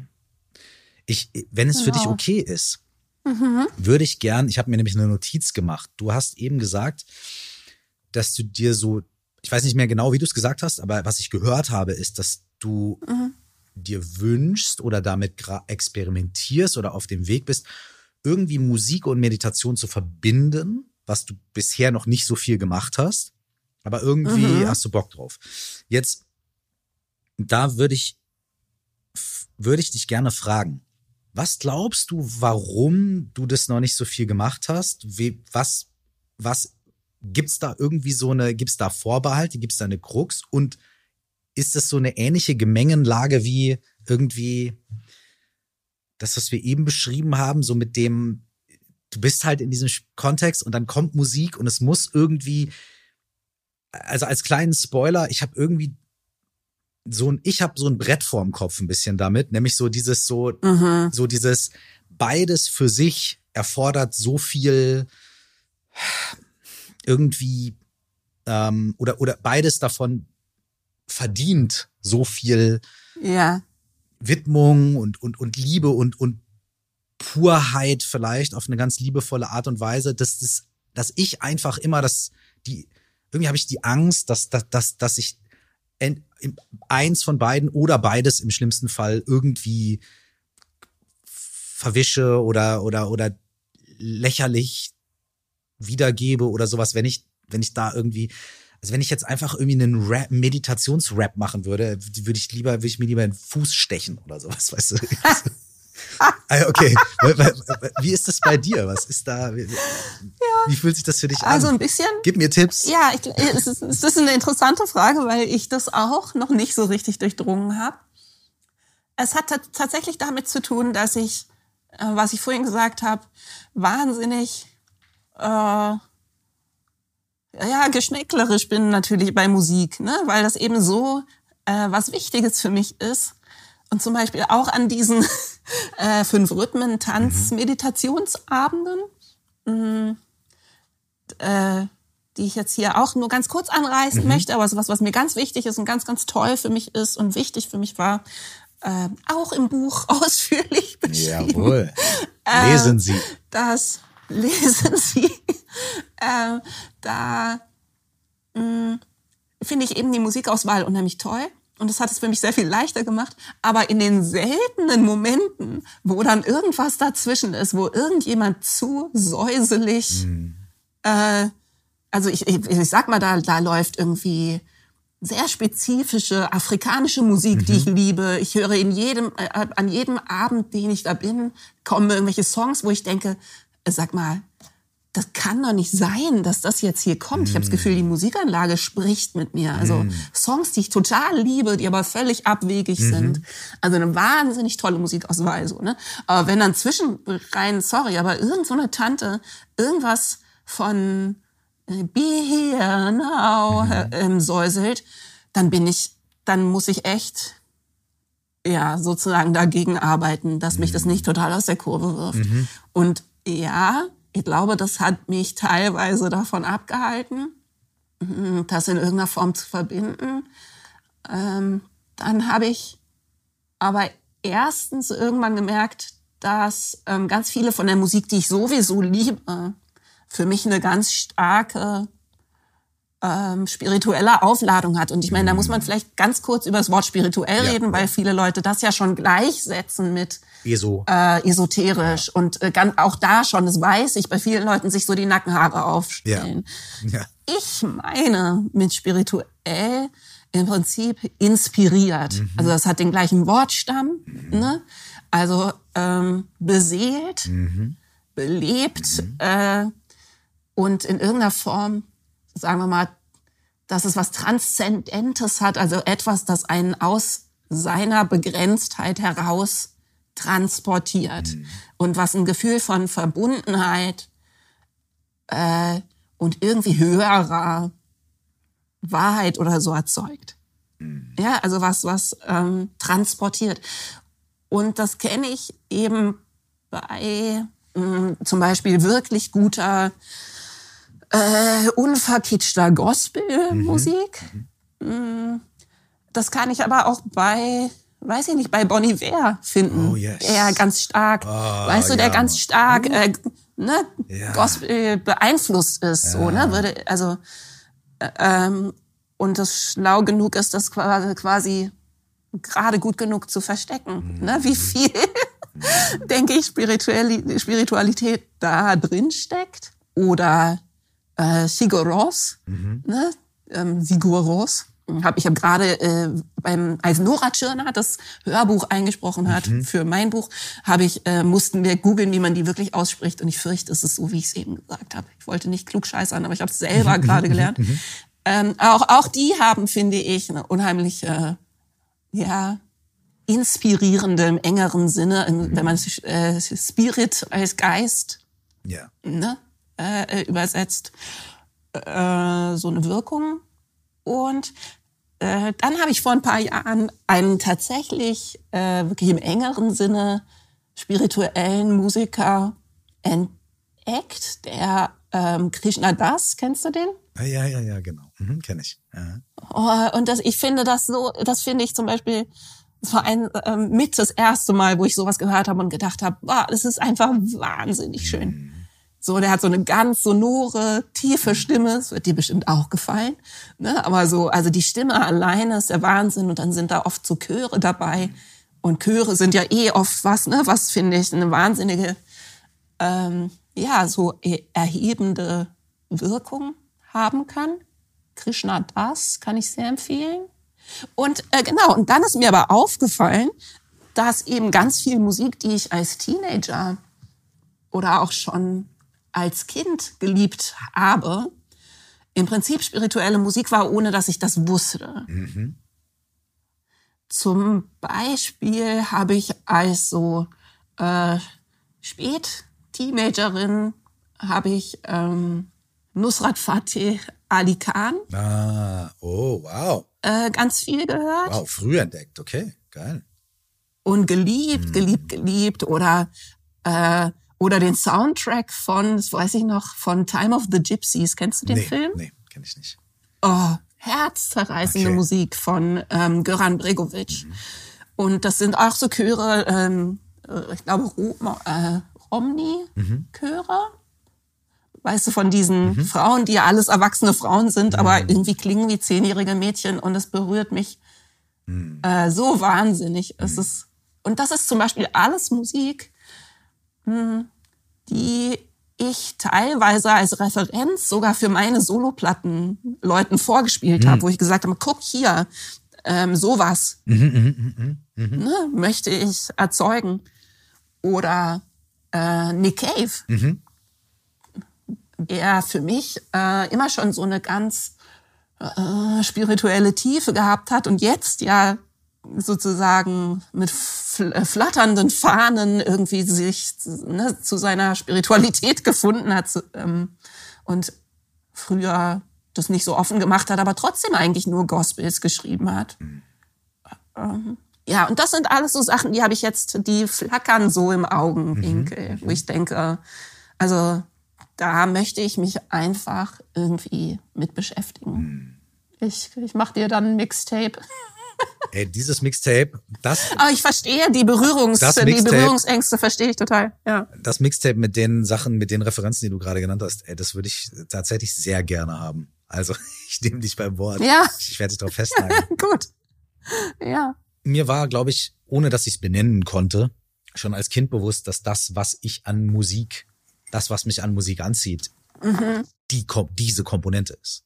Es ist also noch, also das, was etwas in mir berührt, was ich sonst irgendwie, wonach ich mich sonst sehne.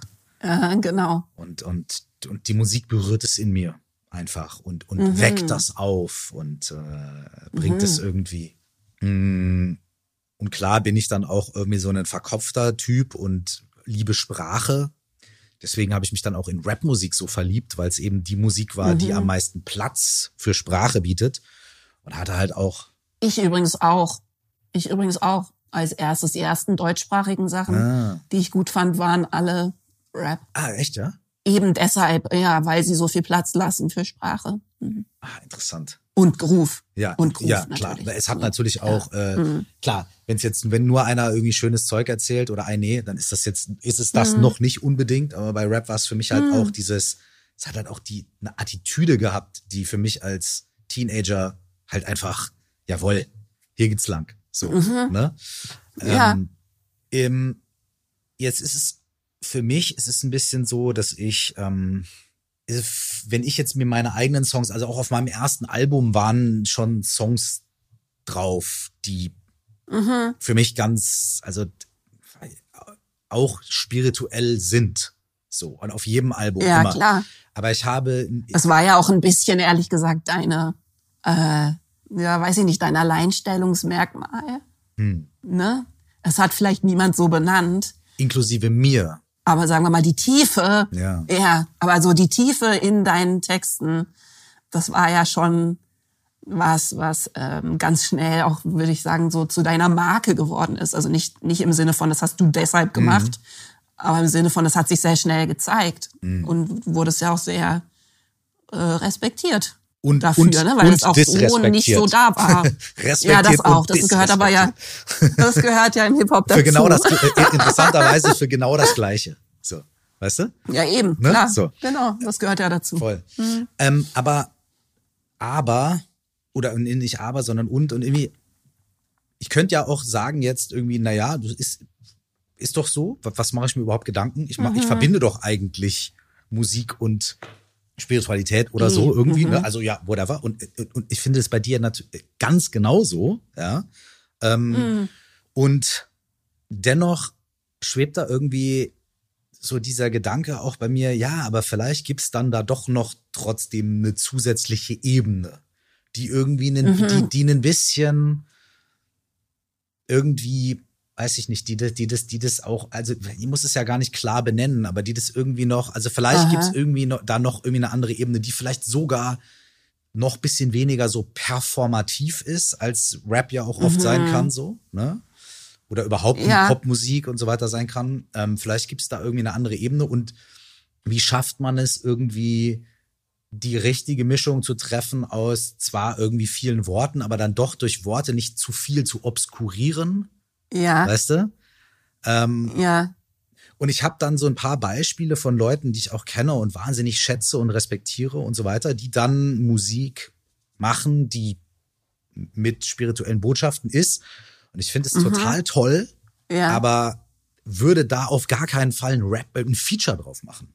Ach so. Ne, weil das wäre für mich einfach Aha. der geschmackliche Komplettausfall.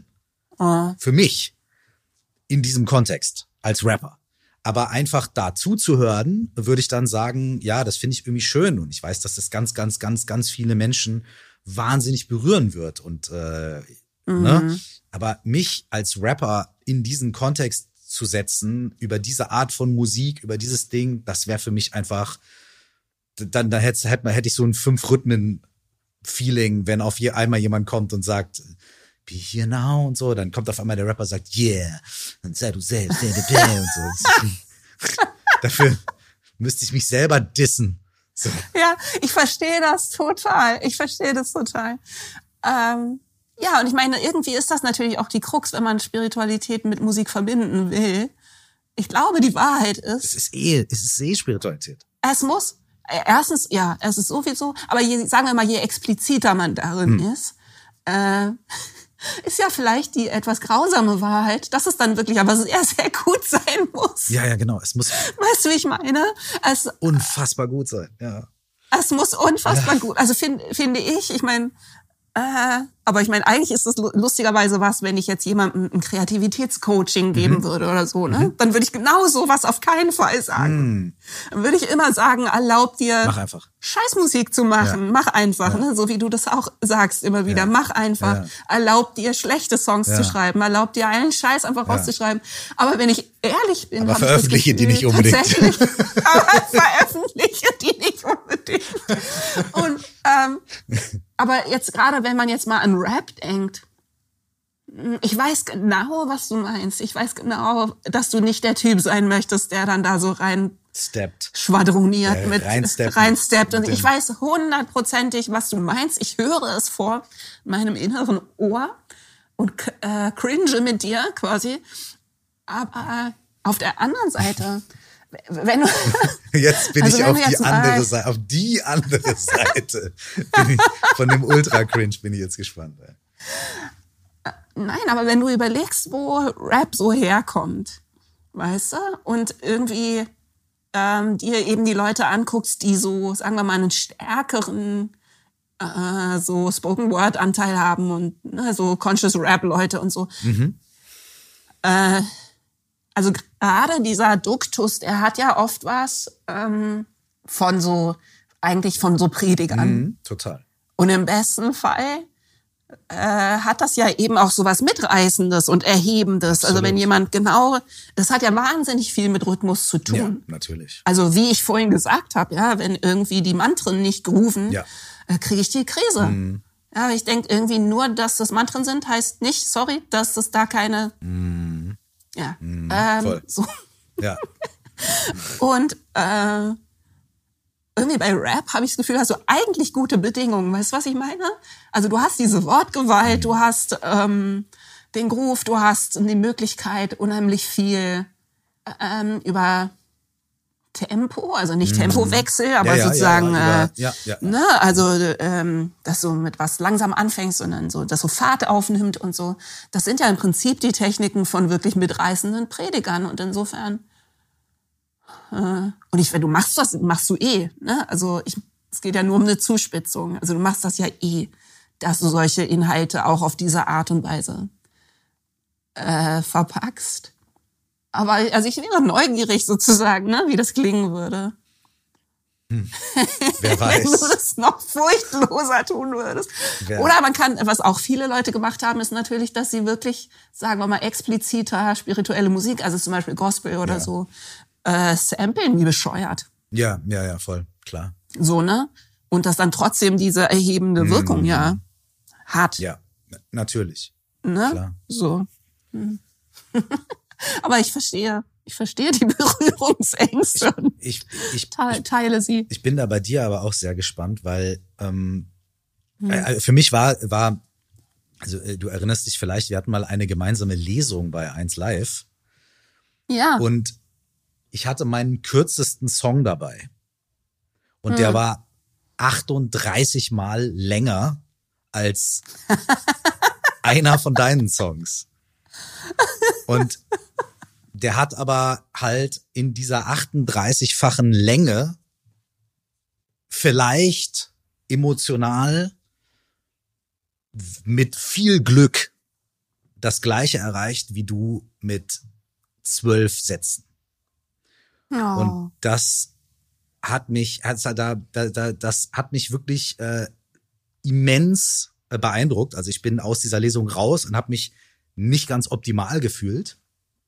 Oh, Also also in so einem, Jetzt, ich werde, ähm, es ist ein Podcast, deswegen können die Leute uns nicht sehen, aber ich werde rot. aber aber in so einem total positiven Sinne, weil ich da rausgegangen bin und mir gedacht habe, Alter Schwede, ey, ähm, boah, das ist ja, es ist eine gar, also es ist eine, man muss vielleicht sagen, es ist eine ganz andere Kunst, aber es ist eine, die ich Hm. die ich wahnsinnig äh, bewundere, äh, mit wenigen Worten äh, ganz tolle innere Bilder zu erzeugen und ganz, ganz äh, profunde Dinge einfach und schön äh, mit wenigen Worten darzustellen. Das ist eine ganz, ganz, ganz große, äh, ist eine ganz große Sache. So. Und ähm, und das, das, das habe ich bei dir, also ich hatte das vorher natürlich auch schon auf dem Schirm, weil ich ja natürlich auch eure Musik mhm. kannte, ne? Ähm, und auch durchaus Fan war, so. Ähm, mhm. Aber dann dabei zu sein, quasi, ne? So wie du quasi neben mir sitzt, nachdem ich dann bla bla bla bla bla bla bla gemacht habe, kommst du halt und sagst, tadam, tadam, fertig. Und alle so, wow. Mike Rob. Und ich so, damn, son. Das ist so. Damn. ähm, Naja, aber weißt du, in einem Battle Rap wäre ich auch dann deutlich zu früh fertig gewesen. egal, ein Satz, Mic Drop, alles zerstört. Oder alles aufgebaut. Ne? Ähm, und das ist das, Also was das ich, das ist also was, es- was ich bei, bei, bei, bei großartigen Texterinnen und Textern sehr bewundere und ich möchte dich unbedingt dazu zählen. Und das wollte ich dir, ich weiß nicht, ob ich dir das schon mal gesagt habe, ich wollte es schon immer mal sagen. Ja, das ist sehr lieb. Das freut mich sehr, tatsächlich. Davon lebe ich jetzt wahrscheinlich wochenlang. Ja. Bitte isst Also, was. ähm, ja, ab und zu werde ich was essen, sonst wieder dämlich vor mich hingrinsen. Ähm, also es freut mich sehr, weil ich natürlich das, was du machst, auch sehr bewundere. Und ich werde jetzt versuchen zu benennen, weil das äh, ist, mir ist gerade so ein Bild gekommen. Darf ich dich äh, ganz kurz, äh, wenn ich dich dazu noch was fragen darf quasi, weil ich würde das gerne nicht nur so stehen lassen, sondern Ja, ähm, ja, ja. wie, wie erarbeitest du dir oder ist das Arbeit oder ist es natürlich oder wie, wie, was ist dein Prozess, diese Reduktion, diese wahnsinnig pointierte Reduktion zu schreiben? Schreibst du mehr und reduzierst dann oder, oder wählst du deine, denkst du sehr lange nach über einen Satz oder Hm. wie, wie ist dein Prozess für diese Reduktion, diese pointierte Reduktion? Hm. Also, also erstmal, ja, ich schreibe viel mehr und dann reduziere ich. Mhm. Mhm. Äh, und das ist auch was, was ich tatsächlich Leuten, die anfangen mit Schreiben, immer raten würde.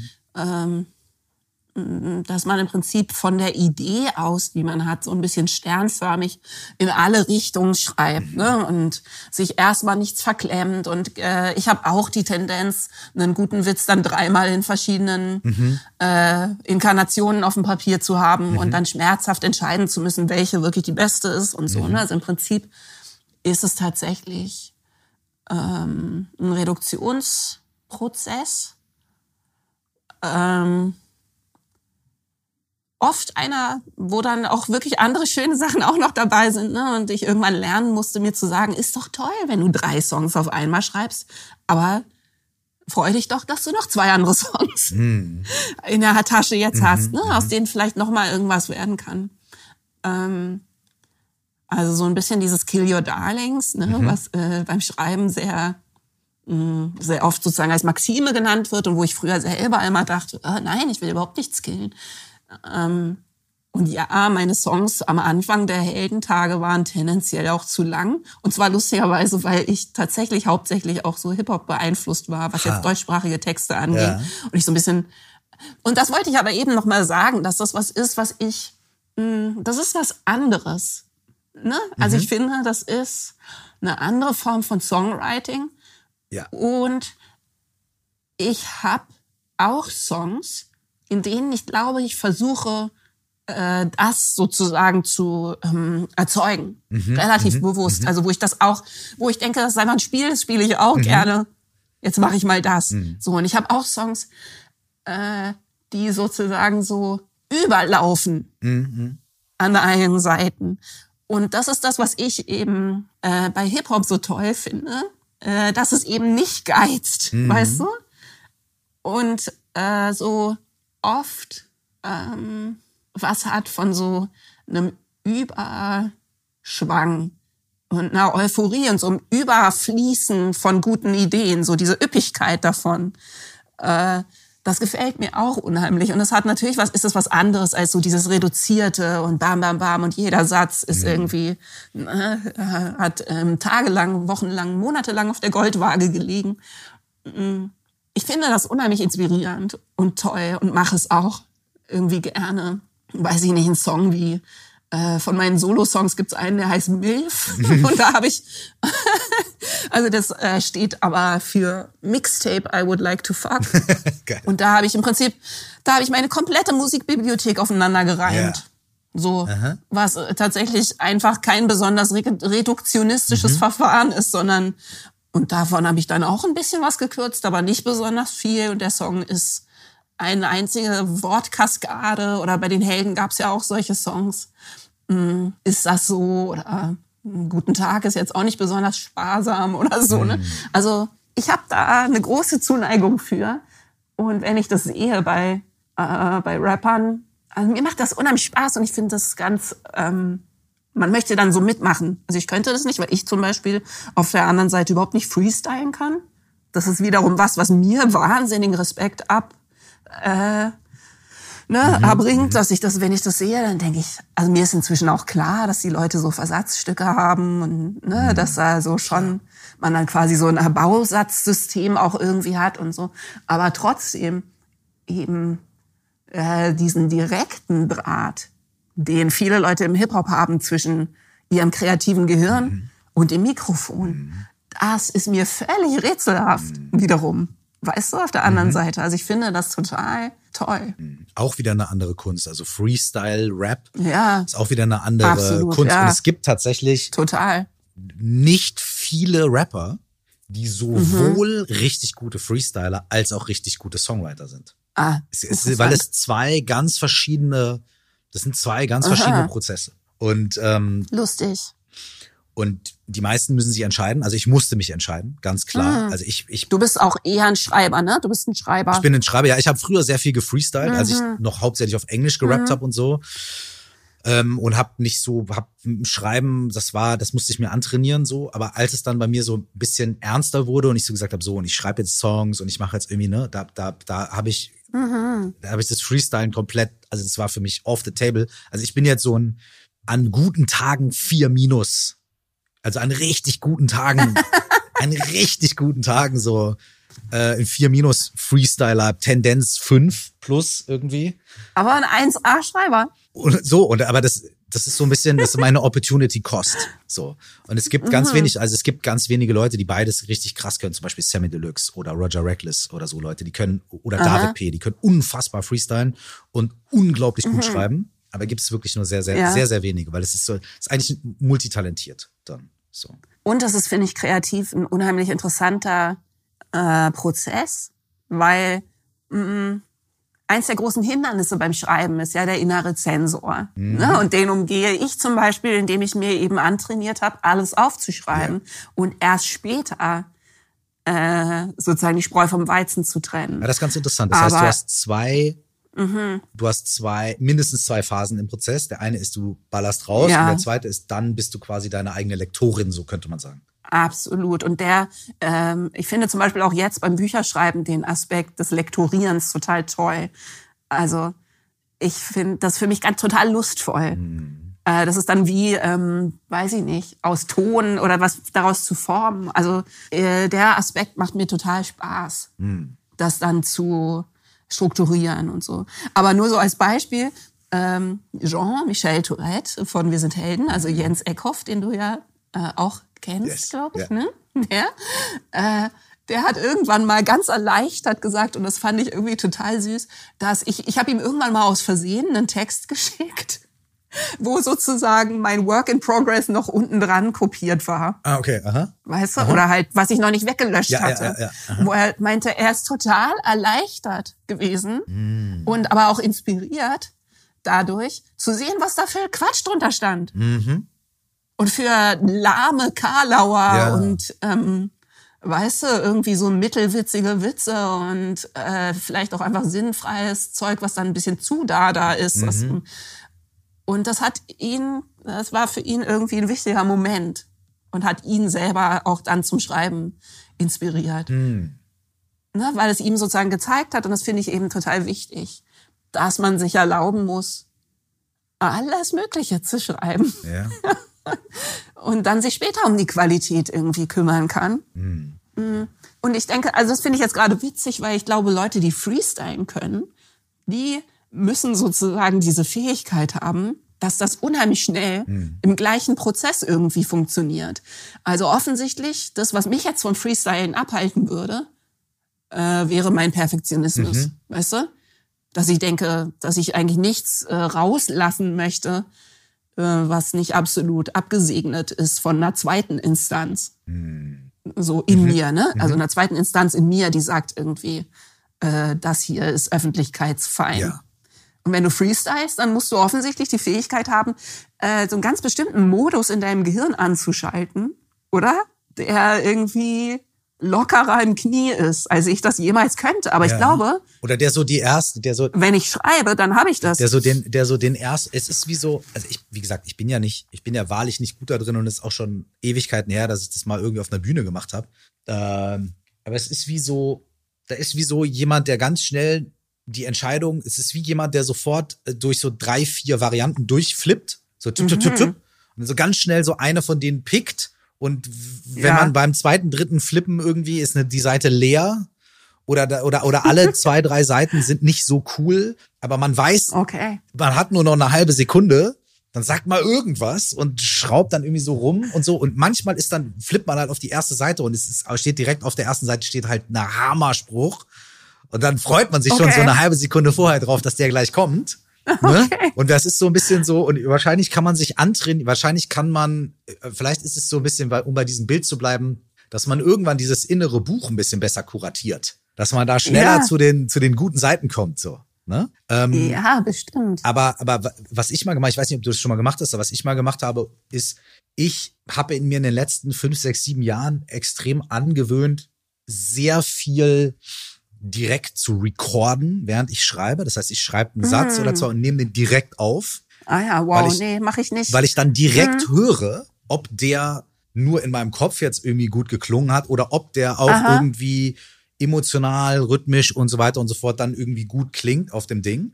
Und dann ist es manchmal ganz ähnlich. Dann nehme ich irgendwie den ganzen Song auf und merke dann auch irgendwann, okay, jetzt verrenne ich mich hier irgendwie und dann höre ich entweder auf oder mach trotzdem weiter. Und dann lasse ich das liegen und höre mir das zwei Wochen später an. Und meistens habe ich sofort beim ersten Durchhören ein ganz klares Gefühl dafür, was funktioniert und was nicht und was irgendwie authentisch ist und was Cool. Gewäsch ist und so weiter. Also so nicht immer, aber irgendwie funktioniert es ganz. Das hat auch so eine andere Form von Unmittelbarkeit. Ist nicht ganz Freestyle, aber es hat, ist zumindest sowas von so. Ich habe das jetzt mal direkt hier. Ne? Also ich kann es mir nachher anhören. Mir fällt gerade auf, dass ich das natürlich so wohl mache. Und zwar, also ganz selten habe ich es mit Songs gemacht, Mhm. dass ich die dann, weiß ich nicht, zum Beispiel, ich schreibe ganz viel beim Spazieren. Ah, also okay. weil ich das zum Beispiel auch hilfreich finde, im Rhythmus der Schritte äh, zu schreiben, Ah. ne? weil das sozusagen so ein, so ein rhythmisches Grid ergibt. Ne? Du kommst gut in so einen Groove, Mhm. auf den du dann deine Lyrics setzen kannst. So, ne? Krass, habe ich noch nie gehört. Wow, und, krass. Und ich habe aber tatsächlich auch äh, im Prinzip mein Buch gefreestylt, fällt mir gerade auf. Also ich habe tatsächlich das komplette Buch immer den ersten Entwurf von einem Kapitel diktiert. Ah, ja, ja, das mache ich auch manchmal, ja. Also, Wow. ne? Aber konsequent. Und das dann und das dann gefeilt, ja. Mhm. Also mir Notizen gemacht, ne? Schon erstmal so Stichpunkte gemacht, Notizen gemacht, äh, dann das sozusagen gefreestylt, also einfach erzählt, äh, transkribiert und dann natürlich gefeilt und durch tausende weitere Inkarnationen irgendwie geschickt. So. Und ja, ich finde, das, ähm, das hat einen totalen Wert, Sachen äh, zu sprechen und dann wiederum auch gesprochen zu hören. Das stimmt. Und vielleicht auch eine authentische Stimme eben im Schreiben zu haben, ne? Dass man, dass das eben die eigene Erzähl- und Sprechstimme auch tatsächlich ist. Wie galant du jetzt zum Thema Stimme übergeleitet hast. Oh, war versehen. War versehen. Hey, aber weißt du was, wir, wir gerne sprechen wir über Stimme, aber ähm, ich dachte, ich leite elegante über zu, äh, weil du über den Freestyle äh, war mir gerade eingefallen, dass das wiederum mit ganz vielen Geisteshaltungen Yes. zu tun hat. Auch, ja. Der innere Zensor, Absolut. wo nämlich die Themen Meditation und äh, ähm, Mhm. Kreativität zusammenkommen. Aber lass uns erst über Stimme sprechen. Wir machen beides. Wir, ma wir machen beides. Ja, Okay. wir haben ja Zeit. Ähm, Übrigens finde ich es sehr, äh, sehr lustig, wenn man sich gegenseitig ho äh, Podcast hostet, ja. weil ich die ganze Zeit denke, hey, ich, ich rede viel zu viel dafür. Dass es Ich denke auch die ganze Zeit, ich rede viel zu viel. Ich habe eben schon so, mein, mein innerer Zensor hat mir eben schon gesagt, du musst unbedingt am Anfang von deinem Podcast den Leuten sagen, wir haben Ja. uns gegenseitig interviewt, deswegen habe ich auch manchmal So einen einen so hohen. Sprachanteil. Entschuldigung, ich wollte nicht die Genau Judith das Gleiche ich niederreden. gerade. So. Ja, das werden wir erklären. Wir werden genau diesen Teil. Aber ich finde das eigentlich ehrlich gesagt total schön Ich so. super. Ich glaube, das ist auch total schön für die Zuhörer. super. Ich, finde es äh, super. Aber man muss es wahrscheinlich Es ist ja, ich, ich äh, man soll, man soll ja nicht den Tag vom Abend loben, aber ist auch okay, wenn es Mhm. noch komplett jetzt den Bach runtergeht. Aber ich bisher ist es ist schon eine meiner Lieblings-Podcast-Folgen jetzt schon. Ah, Ähm, wie schön. Anyways, wir okay, dann lass uns. La, äh, äh, was wollen wir uns rauspicken? Wo waren wir? Wo, worauf waren wir? Waren wir bei Stimme oder waren wir bei Meditation und wir machen Stimme? Äh, wir machen Stimme, Stimme, Stimme. Okay. Äh, mir ist das ganz lieb, wenn wir zwischendurch über die Stimme reden, weil mir übrigens aufgefallen ist, ähm, dass ich heute sozusagen einen Bad Voice Day habe. Ähm, Okay. Weiß nicht, wie doll es bisher schon aufgefallen ist, aber ich habe im Moment noch äh, bessere Tage und schlechtere Tage. Und heute ist tatsächlich äh, durch körperliche Verfasstheit, äh, Hormonzyklus und so, habe ich einen Bad Voice Day. Und das ist immer ganz gut, das zu thematisieren, weil es im Prinzip mh, mich total entspannt, wenn ich weiß, dass die Leute das wissen. Dass ich Probleme mit meiner Stimme habe und dass sie dann manchmal, weiß ich nicht, zum Beispiel äh, klingt meine Stimme dann so, als wäre ich super aufgeregt oder super unter Druck, obwohl äh, das nicht ne, meiner Verfassung entspricht, sondern es klingt dann halt einfach ein bisschen so äh, wie, also irgendwas zwischen Pubertät und ähm, so einem leichten Stottern. Ne? Also es hat einen Aspekt auch, dass meine Stimme sich dann so verhakt und äh, bestimmte Buchstaben so hängen bleiben. Da hat man es gerade gehört, bleiben. Dann rutscht mir die Stimme so weg.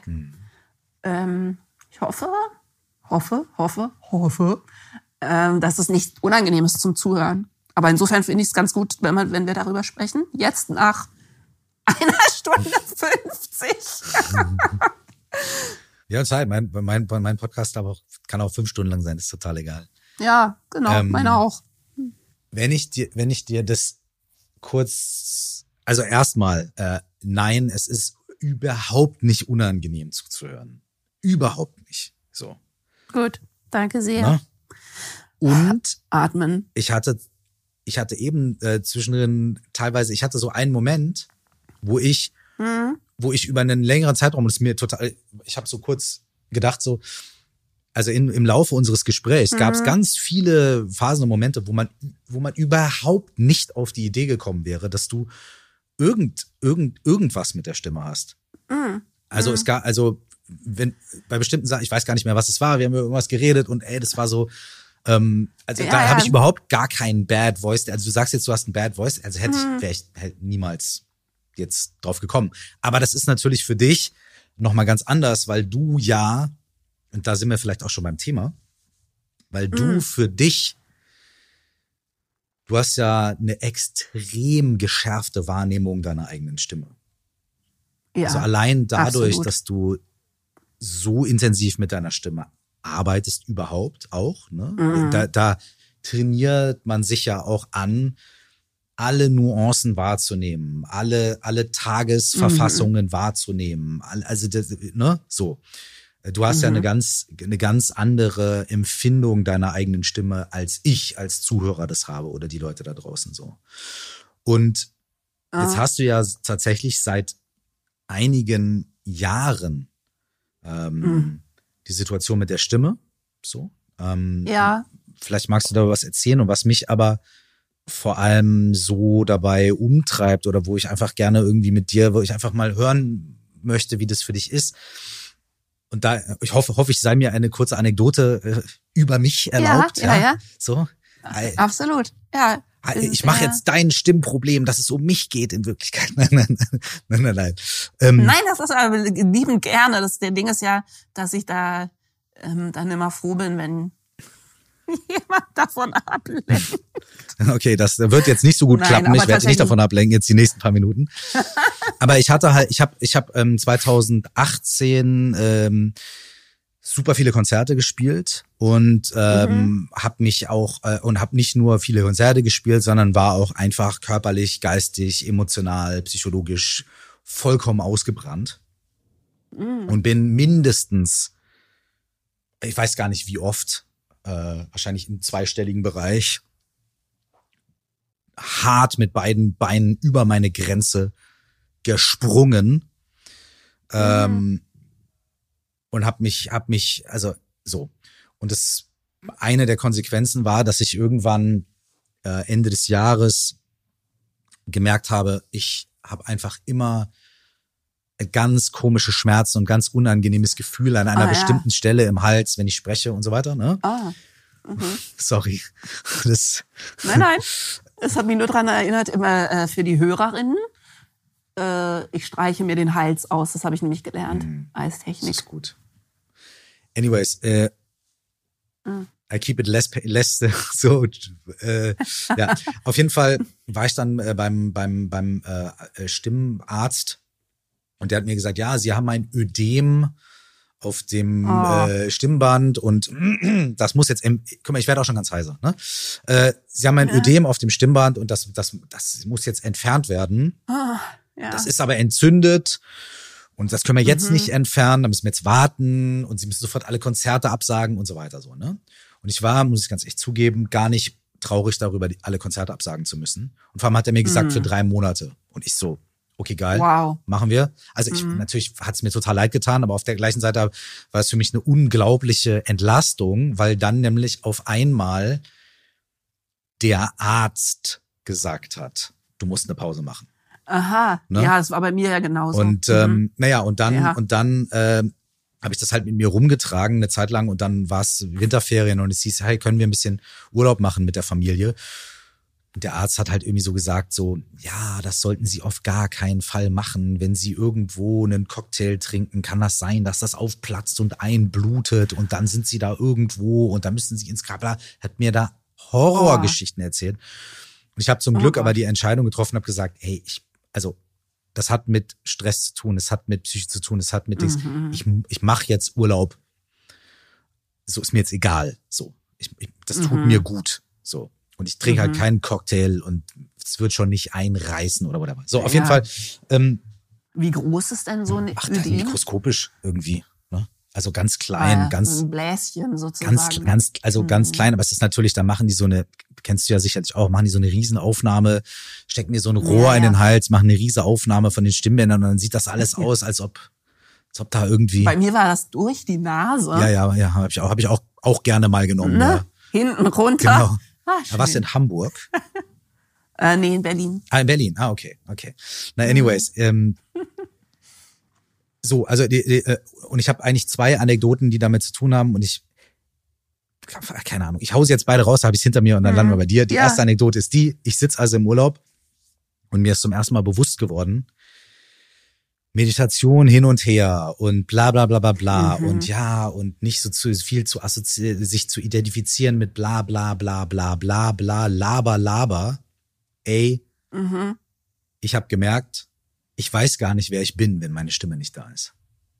Und das war ein Mhm. krasses Erlebnis.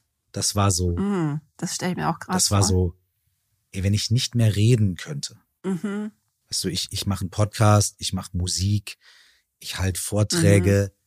Das ganze, mein ganzes Selbstbild. Und das war mir vorher überhaupt nicht bewusst. Aber in dem Moment, in dem so der Gedanke da ist, ey, Alter, was wäre, wenn du die Stimme verlierst? Da Mhm. habe ich, habe ich, ich habe eine Identität, ich war, man kann auch nicht mal Identitätskrise sagen oder sowas, sondern ich, ja. ich wurde in so einen, ich, und damit habe ich mich dann krass auseinandergesetzt. Weil ich mir gedacht Ja. habe, boah, das, das, wow, okay, krasser, krasser Blindspot und krasses Ding bei mir so. Ne? Und da, da, also da ist der, die, würde mich total interessieren, hast, hast du so, also wie ist, wie ist das bei dir? Hast du sowas auch erlebt? Hast du da, oder ist das gar kein Thema Mhm. für dich? Oder, oder wie, wie, weißt du? So. Ja, also was ich natürlich auf jeden Fall auch erlebt habe, ist, dass die Stimme ja wahnsinnig eng mit dem eigenen Innenleben verbunden ist. Ne? Und ähm, ja, das immer, ich das immer als unheimlich sensibel empfunden habe. Diese Beziehung zwischen eben meinem Innenleben und diesem Instrument, so, ne? Und dass ich manchmal Momente hatte, wo ich mir irgendwie gewünscht hätte, ich hätte ein Instrument, was nicht so gnadenlos spiegelt, äh, wie es mir geht. Mhm. Weißt du? Mhm.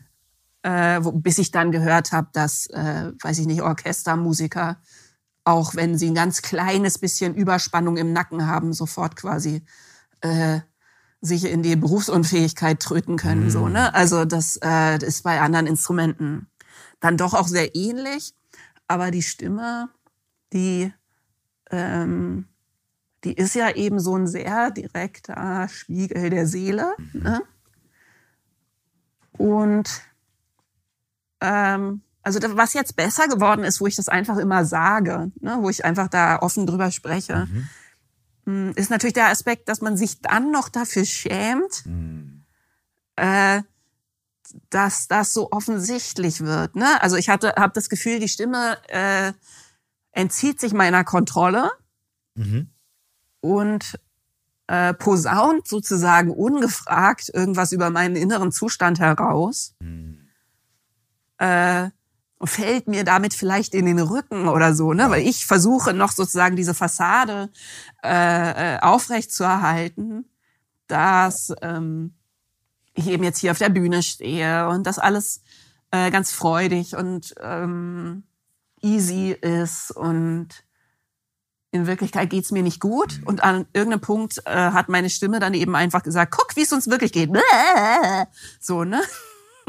Weil bei mir eben dieses Stimmproblem auch, ähm, also erstens, ehrlich gesagt, das, was du da beschreibst, das hatte ich auch. Also ich weiß nicht, über wie viele Touren ich mich mit Cortison hinweggeschleppt habe und ne, also ja, oh ja. shit, okay, das habe ich dann immer abgelehnt. Also es kam schon ich öfter das mal auch dazu. jahrelang. Ja, ja. ich habe das jahrelang abgelehnt. Irgendwann habe ich es nicht mehr abgelehnt. Ähm, hm. Also nie eine ganze Tour, ne, sondern immer ein paar Tage und ja, ja, ja, klar, so Impact, ja. Äh, so, ne, aber irgendwann auch einmal Steroide, was man auch wirklich nicht machen sollte mhm. und so, ne. Mhm.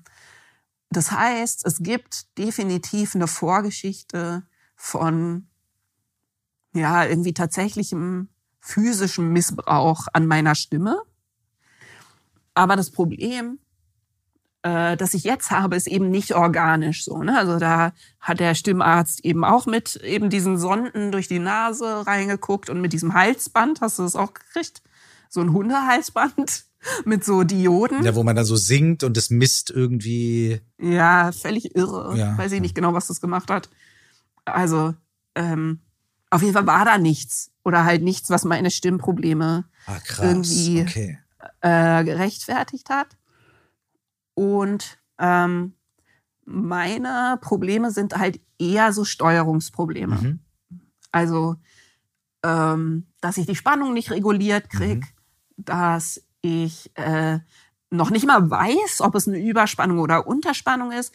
Und da kommen wir wieder zur Meditation und zur Körperwahrnehmung. Mhm. Ne? Das ist für mich äh, super irritierend äh, gewesen, aber ist es auch immer noch, weil ich natürlich als jemand, der äh, äh, so lange mit seiner Stimme irgendwie gearbeitet hat, eigentlich das immer konnte.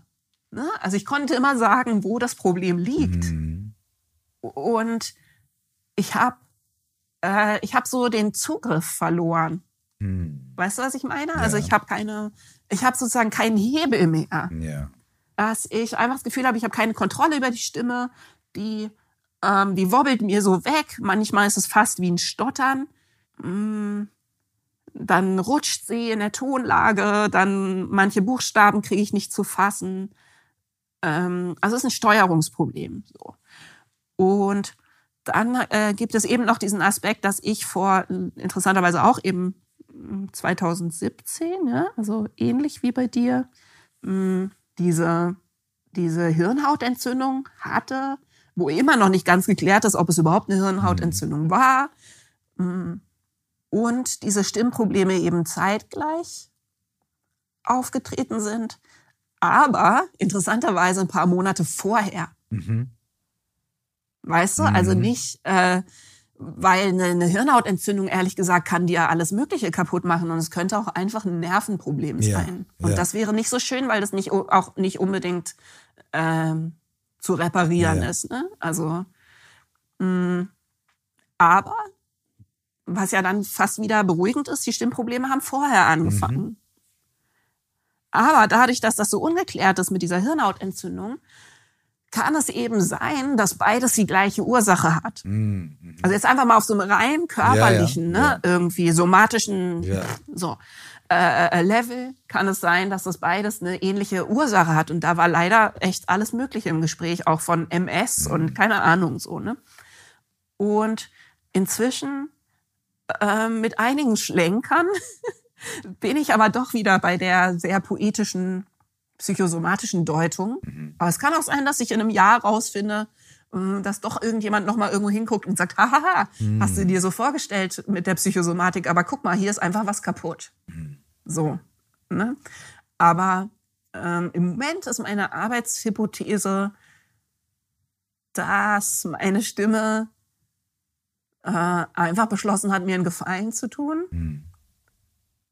und gesagt hat, "Mm, guck mal hier, so wie du gearbeitet hast die letzten 20 Jahre, es bekommt dir offensichtlich nicht besonders gut, aber du hast diesen Warnschuss nicht gehört, diesen und diesen und diesen und diesen und diesen und diesen auch nicht, ähm, wo ich versucht habe, dir das irgendwie sanfter zu vermitteln. Und deswegen drehe ich dir jetzt einfach mal ähm, den Haupthahn ab. Mhm. Klack. So, ne? Und das Absurde ist eben, dass das, was ich da habe, also ich kann auch zu Hause nicht singen. Ich kann auch, äh, wenn ich ganz alleine bin und in Ruhe bin, ähm, kann ich in meiner, äh, ich will es eigentlich nicht mehr sagen, dass ich nicht singen kann, weil ich nämlich festgestellt habe, dass das nicht stimmt. Also ich Mhm. kann in Wirklichkeit in Kopfstimme Mhm. wunderbar singen. Mhm. Aber, weil da sprechen wir jetzt wieder von der Identifikation, was du auch gesagt hast. Ich kann nicht so singen, wie ich früher gesungen habe. Weißt du? Ja. Ich kann, ähm, ich bin eigentlich äh, im, im Chor, bin ich immer ein hoher Sopran gewesen. Mhm. Aber als Judith Holofernes von Wir sind Helden habe ich halt eher so in meiner Sprechstimme Mhm. äh, Sprechstimmlage Ja, gesungen. ja. So. Und das Lustige ist jetzt, dass sozusagen diese Stimme, die ich am, äh, am wenigsten benutzt habe auf der Bühne, die ist unberührt. Verstehst du? Ja. Wow. Das, ich finde das völlig irre. Also in der Stimme, die ich nicht, die eigentlich nicht identifiziert ist ja. mit äh, meiner Persona, Ja. die ist als einzige von diesem Problem ausgenommen. Also ich kann Dolly Parton mitzwitschern, ich kann Joni Mitchell mitzwitschern, äh, überhaupt kein Problem. Aber sobald ich ähm, sozusagen mit voller, ähm, sagen wir, Mischsprechstimme versuche zu singen, habe ich eben Aussetzer und Kontrollverlust und ähm, es ist auch überhaupt nicht, also ich kann kaum was dagegen machen. Und ja, also insofern meine Arbeitshypothese ist eben, dass das ein Selbstschutzmechanismus von meinem Körper ist. Und ich sage dann jetzt immer so selbstbewusst, na ja, oder weiß ich nicht, zu meinem Therapeuten habe ich das gesagt, so, ne? Ähm, ich habe ja mein Leben sehr gründlich in den letzten Jahren geändert und ich finde, dass meine Stimme das jetzt mal merken könnte. Weißt du, dass man dann so denkt, ich finde, die Stimme könnte sich jetzt mal entspannen und ähm, merken, dass ich sie in Sicherheit gebracht habe, dass ich uns in Sicherheit gebracht habe. Aber so einfach ist es nicht. Ich hatte ehrlich gesagt ähm, gehofft, äh, dass das wie so ein Voodoo funktionieren würde. Weißt du, dass ich am nächsten Tag, dass ich mein Management auflöse äh, und am nächsten Tag wache ich auf und äh, singe wie ein Engelein. Äh, leider ist es nicht passiert. Und ja, es ist schon, es ist sehr schmerzhaft, aber also um auf deine äh, Frage von vor, weiß ich nicht, 25 Minuten zurückzukommen. ähm, ich bin schon sehr identifiziert mit dieser Stimme. Und wenn ich da reingehe, dass ich eventuell nie wieder ähm, so mit meiner Stimme umgehen kann, also so frei singen kann und so, dann ist es natürlich sehr schmerzhaft. Aber äh, was mir natürlich geholfen hat, ist, dass ich eben vielleicht noch ein kleines bisschen enger identifiziert bin mit dem Schreiben. Mhm. Weißt du? Und dass ich jetzt natürlich die letzten, weiß ich nicht, vier Jahre habe ich an diesem Buch gearbeitet. Mhm. Das heißt, ähm, mir ist nicht meine einzige berufliche Identifikation ebenso flöten gegangen. Aber trotzdem ist es unheimlich einschränkend und natürlich würde ich gerne wieder ähm, freiwillig entscheiden, ob ich singe oder schreibe oder beides. Ne? Also Könntest du dir vorstellen, in der Stimme zu singen, die, die da ist? ja. Also für meine Patrons habe ich es ein bisschen getan. Hm. Für meine UnterstützerInnen auf Patreon. Den singe ich ab und zu mal nach meiner Stimmtherapie irgendwie ein paar Disney-Songs vor. Okay, wow, okay, I'm subscribing. Äh, Ja, weil es, ja, ich finde es, also, ich bin total, es ist sehr, es ist sehr intim. Es ist sehr intim und sehr nackig so, ne? Es ist, äh, ich bin to total äh, äh, unglaublich gespannt darauf. Muss ich ganz ehrlich sagen. ja, es ist sehr zart und sehr flötig Schön. und ähm, es macht viel Spaß. Ich habe es auch tatsächlich in einem öffentlichen Podcast bei 1 Live habe ich es mal gemacht. Da war ich in diesem Podcast. Kennst du den?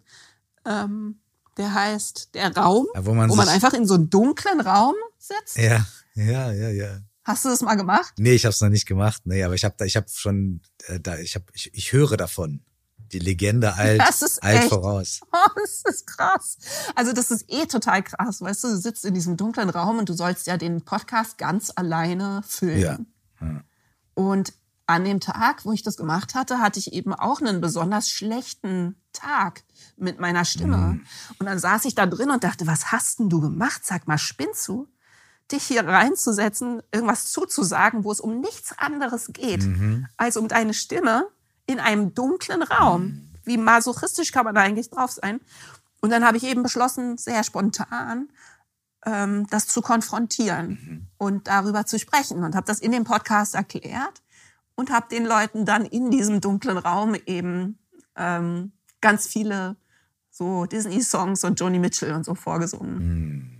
Und es war, es war super. Also es war irgendwie sehr mh, befreiend. Schön. Ey. Ja. Also ich bin ganz guter Dinge. So.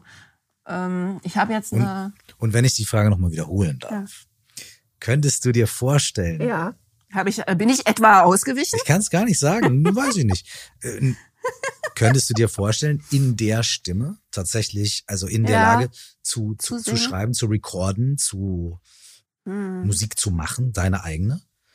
Also, mh, ich habe schon drüber nachgedacht.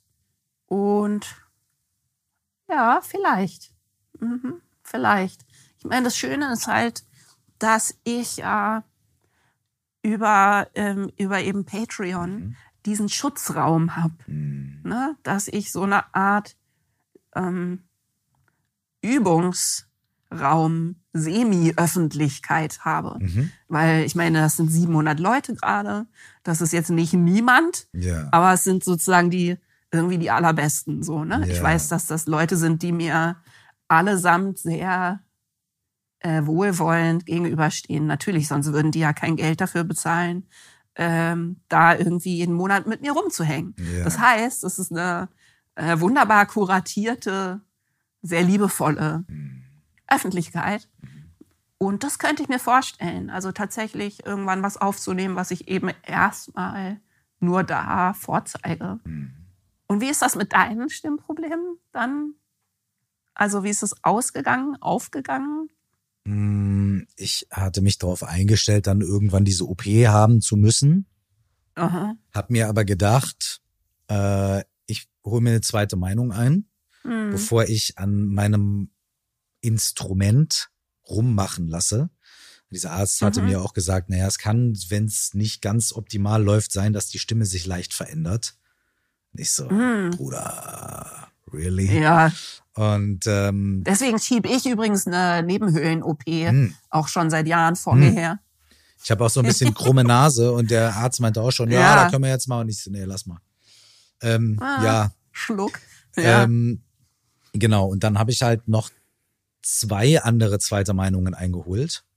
Und dann hatte ich Mhm. nachher wirklich, äh, also ich habe halt, ich habe wirklich gesagt, okay, ich, ich nehme das jetzt ernst so Mhm. und finde mal raus, wer sind die aller besten Leute in Deutschland, die man fragen kann. Und dann habe ich halt Ja. irgendwie, bin ich bei drei Leuten gelandet, zwei in Berlin, eine Person in Hamburg, war bei allen dreien. Und ich hatte halt ursprünglich, muss auf jeden Fall operiert werden. Als zweites hatte ich, kann man machen, muss man nicht. Und als drittes hatte ich, würde ich auf keinen Fall machen. Ja, Ja. Und ja ich so. Mhm.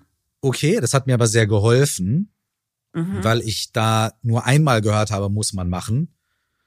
Und Aha. einmal gehört habe, ey, der hat sowas gesagt wie, ja, wenn sie Bäcker wären, würde ich, würde ich das nicht machen, weil damit können sie 100 Jahre so. alt werden, aber sie sind halt, Ja. sie arbeiten mit ihrer Stimme, deswegen wäre wär schon besser.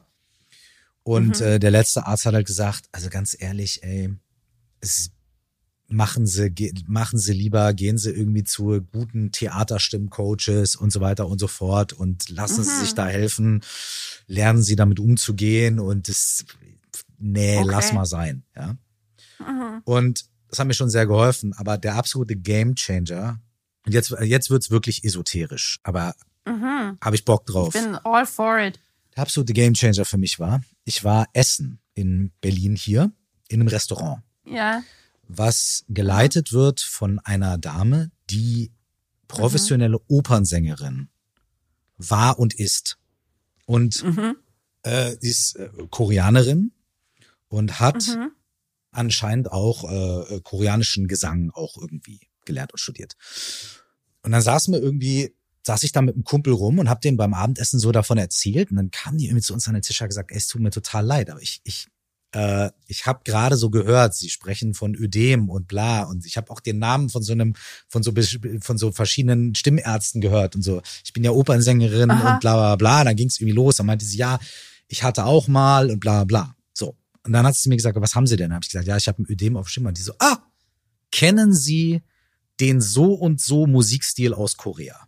Und ich so, Aha. nee. Dann meint sie, ja, das ist ein, ist ein Gesangsstil, der an Flamenco erinnert. Aha. Und alle Leute, Mhm. die dieses Ding machen, Mhm. haben, es gibt speziell dafür ausgearbeitete Gesangsübungen, Mhm. damit die Leute Ödeme auf den Stimmbändern bekommen. Weil, Was? wa- ja, genau. Weil das färbt die Stimme, das gibt, gibt nämlich minimal Aha. mehr Luft. Es gibt minimal mehr Luft in der Stimme. Das färbt die Stimme Ah. so ein, dass diese Art von Musik besser performt wird. Und das, und ich war so, Moment mal. Ja. Und die hat gesagt, ja, bei uns gibt es eine ganze Musiktradition, wo die Leute absichtlich das erzeugen, Das ist, das ist ja toll. was ihnen der Arzt operieren will. Und die machen damit äh, 40 Jahre Musik auf der Bühne. Aber das ist ja total faszinierend. Das ist ja, Und, und das war für mich, genau das, ich kann mir genau vorstellen, was das für eine Wirkung Ey, hat, ne? Dass das so das befreiend ist, dass war- man denkt, oh, das darf einfach so sein. das war für mich, ich krieg eine Gänsehaut jetzt, wenn ich drüber nachdenke, weil in diesem Hm. Moment habe ich da gesessen, mir sind die Augen aus dem Kopf gekommen. Ich habe gesagt, das kann doch nicht wahr sein. Und ja. Dann hat die, hat die zu mir gesagt, na, da gibt's so Dokus, da, die stellen sich vor Wasserfälle und schreien diese Wasserfälle an, um extra das zu und so weiter. Und ich bin nach Hause und hab zu meiner Frau gesagt, ey, du glaubst nicht, was mir die Dame gerade erzählt hat, ne?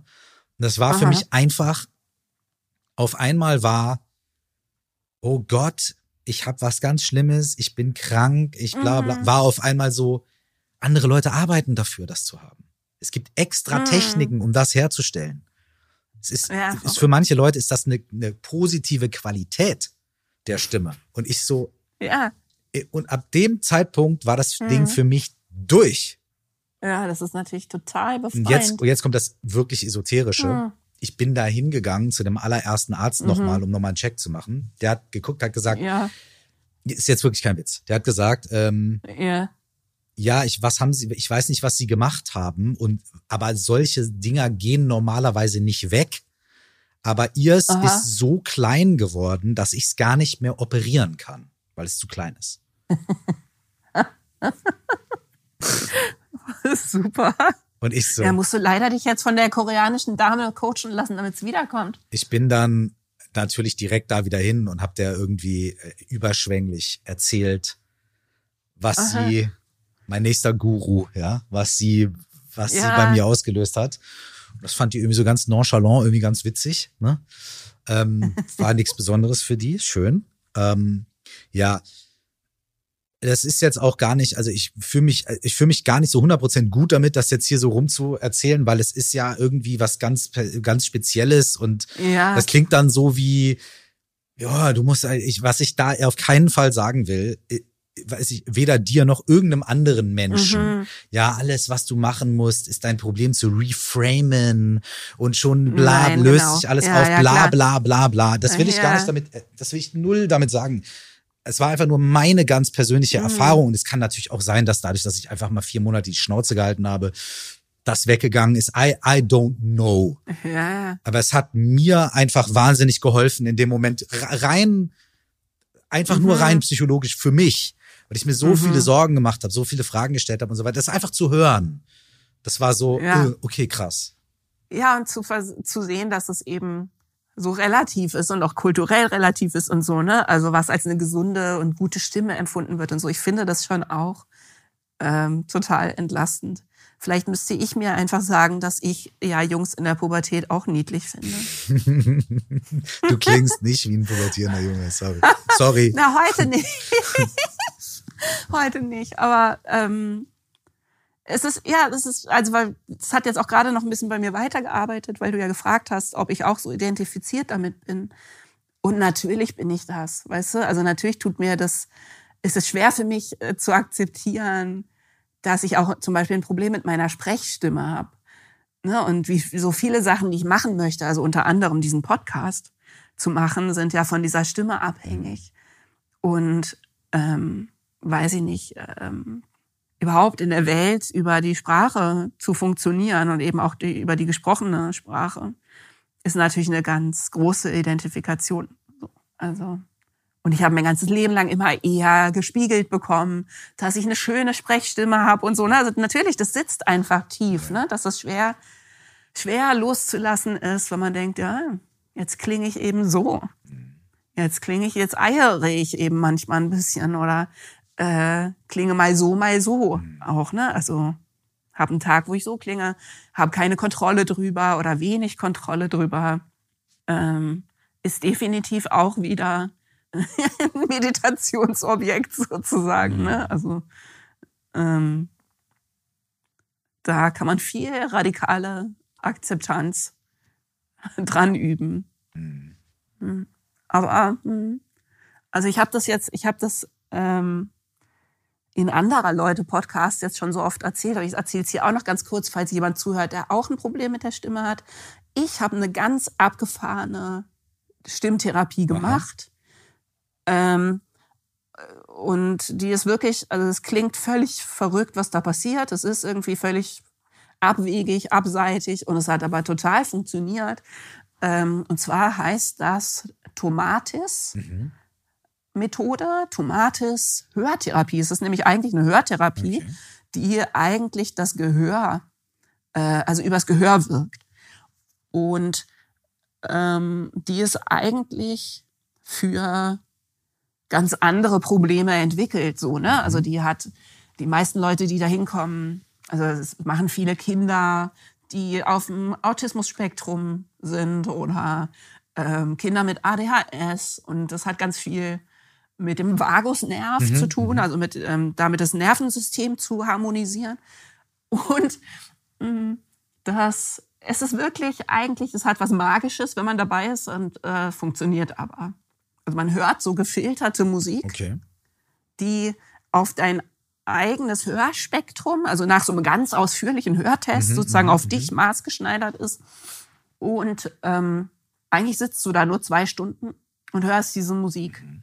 Und ähm, teilweise ist die auch total absurd gefiltert, also bis hin zum Zischen und so, weißt du, so fluktuiert so. Ist jetzt nicht nur schön, mhm. weißt du? ähm, aber es fühlt sich irgendwie an wie so eine, eine Dusche von innen. Mhm. Also es ist total angenehm von der Wirkung, ne? so ganz harmonisierend und äh, ganz toll. Und dann fängt man eben nach einer Weile an, da auch zu singen. Also wenn man jetzt wegen einem Stimmproblem da ist, ne? Und äh, zu sprechen. Also mhm. du hast ein Mikrofon und es wird dann so Biofeedback-mäßig eben dir wieder zugespielt über diese gleichen Filter. Mhm. Und irgendwas daran, also das Ergebnis ist völlig irre. Du kommst raus und die Stimme ist äh, frei und entspannt und. Wow, krass. Ähm, also es hat wahnsinnig gut funktioniert. Und jetzt sagen wir mal, dieses Gespräch hier heute an meinem äh, quasi Bad Voice Day ähm, ist äh, definitiv so nur möglich, weil ich das schon gemacht habe und super intensiv auch gemacht habe. Also das mh, hm, ist sehr zeitaufwendig und es gibt es nur an drei Orten in Deutschland. Hm. Oh, leider. Aber ähm, falls jemand sich dafür interessiert, also ich kann es sehr, sehr, sehr empfehlen. Hm. Aber man braucht viel Zeit. Also okay. du musst äh, 14 Tage am Stück jeden Tag hin. Wow, okay, wow. Und dann ähm, vier bis fünf Wochen später nochmal. Mhm elf Tage und vier Wochen später nochmal zehn oder acht oder. Wow. Also so, man muss irgendwie äh, Zeit mitbringen und es kostet schon auch Geld und so, aber ähm, funktioniert wie Sau. Wahnsinn. Keine Spontanheilung ja, ja, jetzt ja, so, ne? Also ich äh, ist jetzt nicht so, dass eben wieder so Voodoo-mäßig das Problem mhm. verschwunden ist. Aber ich habe eben einen anderen Zugriff. Wow, total. Also es, es würde mich wahnsinnig interessieren, und ich bin eigentlich dann auch eher so mhm. jemand, der so sagt, okay, mach ich. Einfach weil, yeah, ja, let's do it. alles machen, aber, genau. Ähm, aber klar, es ist natürlich ein, auch ein krasses Zeitinvest, ne? Vor allem, wenn man jetzt sagt, ja, da geht man jetzt nicht mhm. vier Wochen lang einmal die Woche mhm. zwei Stunden hin, sondern halt jeden Tag da, da, und so. Okay, krass. Aber ey, ähm, Tomatis-Methode, ja? Ja. in, äh, in Berlin in Steglitz. Also ich bin dann jeden Tag mit dem Fahrrad nach Steglitz gefahren und wieder zurück. Also wow. Ähm, und in Freiburg gibt's das mhm. noch. Und ähm, die dritte Stadt habe ich vergessen. Mhm. Aber es ist, ähm, es ist eine Schweizer Methode. Also Schweizer ZuhörerInnen haben mehr Glück vielleicht, mhm. weiß ich nicht. Aber ich kann es nicht erklären. Yeah. Es ist sehr äh, äh, mir sehr rätselhaft, aber es funktioniert. Hammer. Ja, der kleine Reset für den Punkt, auf den du ganz am Anfang hinaus wolltest, den wir bis hierhin irgendwie gar nicht so krass berührt haben, und zwar Geisteszustände ähm, mhm. und wie man sie, glaube ich, wenn ich die richtig verstanden habe, also durch Meditation erfahren kann, erforschen kann und wie die auch mit Kreativität zusammenhängen können, wenn ich das mhm. richtig verstanden habe. Ja, und ähm, sozusagen meine Verdachtsanfangshypothese äh, wäre, dass eigentlich ähm, diese Hauptqualitäten, äh, die man so in der Meditation üben kann, eigentlich genau die sind, die einem in der Kreativität auch unheimlich hilfreich sind. Mhm. Mein Verdacht. Was, was wären so ein paar von diesen Qualitäten? Mhm. Also was wir ja schon angesprochen haben, ist die Furchtlosigkeit. Mm. Ne? Also dass ich das Gefühl habe, hm, Furchtlosigkeit beziehungsweise Vertrauen mm. ist so eine Grundfähigkeit, ähm, die man in der kreativen Arbeit unheimlich braucht. Ne? Ähm, und die einem hilft, zum Beispiel mit dem inneren Zensor, eben auch umzugehen und einfach zu sagen, ja, ja, ja, ja, ja, red du dein Zeug, ich mache das jetzt einfach trotzdem. So, ne? Das hat ja viel damit zu tun, dass man ein bestimmtes Vertrauen aufbringen kann in den Prozess. So, ne, dass man irgendwie weiß, ja, ja, ja, zwischendurch denke ich, das wird alles scheiße und dann labert mein Sensor da sein Zeug wieder rein und ne, dass man da sozusagen einfach weiter atmet und irgendwie weitermacht. Mhm und mit einer bestimmten Furchtlosigkeit aber vielleicht auch an schwierige Themen rangeht oder in Ecken, in dunkle Winkel reinguckt, wo man sich sonst nicht rantrauen würde. Und all das habe ich das Gefühl, kann man in der Meditation üben. Mhm. Oder? Oder?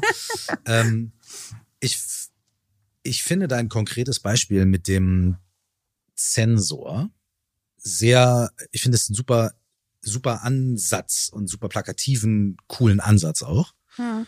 Und zwar, weil, ja, weil ich finde, der ist, das ist schön, dass du das gesagt hast, weil es ist recht greifbar für mich gerade. Mhm. Ähm, als ich angefangen habe zu, zu Meditation zu üben, mhm. Ist natürlich eine der ersten Sachen, die mir aufgefallen sind, was da so alles in meinem Kopf los ist. Und dann habe ich so angefangen ähm, festzustellen, ich denke wahnsinnig viel an gestern, wahnsinnig viel an morgen, also an die Vergangenheit oder an die Zukunft. Und ich erzähle mir wahnsinnig viele Geschichten über das Hier und Jetzt. Ne? Wie sitze ich hier? Ist meine Hose bequem? Äh, wie lange dauert das noch? Mache ich das richtig? Wann kommt die Erleuchtung und und äh, und so weiter. Ne? Dann kommen euphorische Zustände manchmal. Boah, das ist echt geil. Boah, ich bin echt entspannt. Boah, yeah, yeah.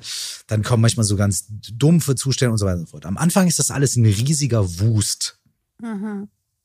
Also so war es für mich. Am Anfang war das alles so alles so ich. Oh, jetzt fühle ich so, jetzt ist das, da, da, da, so. Ne? Mhm. Und irgendwie eine Erfahrung, die ich dann nach ein paar, weiß ich nicht, Wochen, ich kann mich gar nicht mehr genau erinnern, wann das war, gemacht habe, ist, dass das Ganze angefangen hat, nicht mehr ein großer Wust zu sein irgendwie, also ein Strudel, sondern dass sich das ein bisschen mehr entwirrt hat.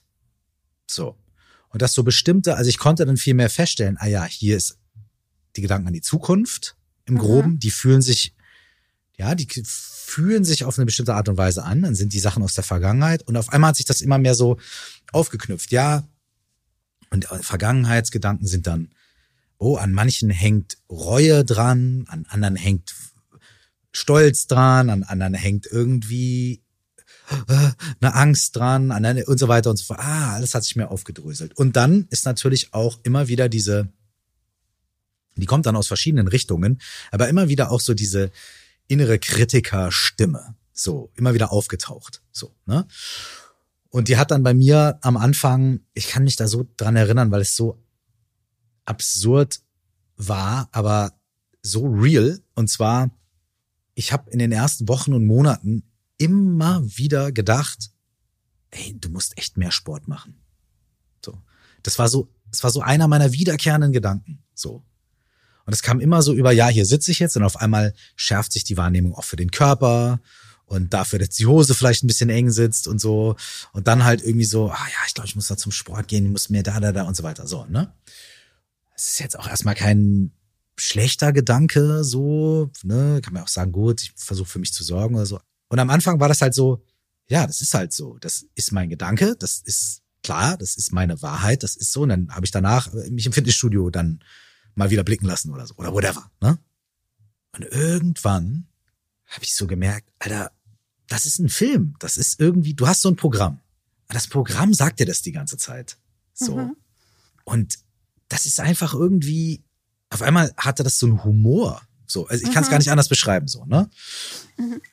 Und irgendwie habe ich, hab ich diesen Satz dann super gut kennengelernt. Und der hatte irgendwann für mich Humor, der war so, Alter, okay, vor allem, weil ich dann auch gemerkt habe, wie sehr mir dieser Satz auch im Alltag unterbewusst dann immer reingrätscht und mir ein schlechtes Self-Body-Image gibt und ja. mir irgendwie mhm. Schuldgefühle einredet, dass ich nicht aktiver bin. Bla bla bla bla bla. Jedes Mal ich auf die Waage und also es ist kein, war kein großes Drama. Aber das hat sich bei mir ja. so so. Und dann bin ich irgendwann zu dem Schluss gekommen, ja, also mach meinetwegen Mhm. Ne? Meinetwegen mhm. mach Sport, meinetwegen mach keinen Sport. Aber, aber diesen, dieser Film, mhm. der ist einfach, das ist ein Film. Mhm. So. Und es hat für mich ganz subtil, aber es hat voll was transformiert, weil dann war es, also klar, also wenn ich Sport machen will, ich Sport, wenn ich keinen Sport machen will, ich mhm. keinen Sport. Aber das hat so wirklich meine, dieses Alltagsding von mir, dieses, diese irgendwelchen komischen Reue und Schuldgefühle und inneren mhm. bla bla, die damit zu tun haben, ob ich jetzt dreimal die Woche zum Sport gehe oder nullmal oder achtmal oder was, das hat, das hat es total beruhigt. Ja, klar. Mhm. Ich habe das seitdem gar nicht mehr so krass. Nur noch. Mhm. So.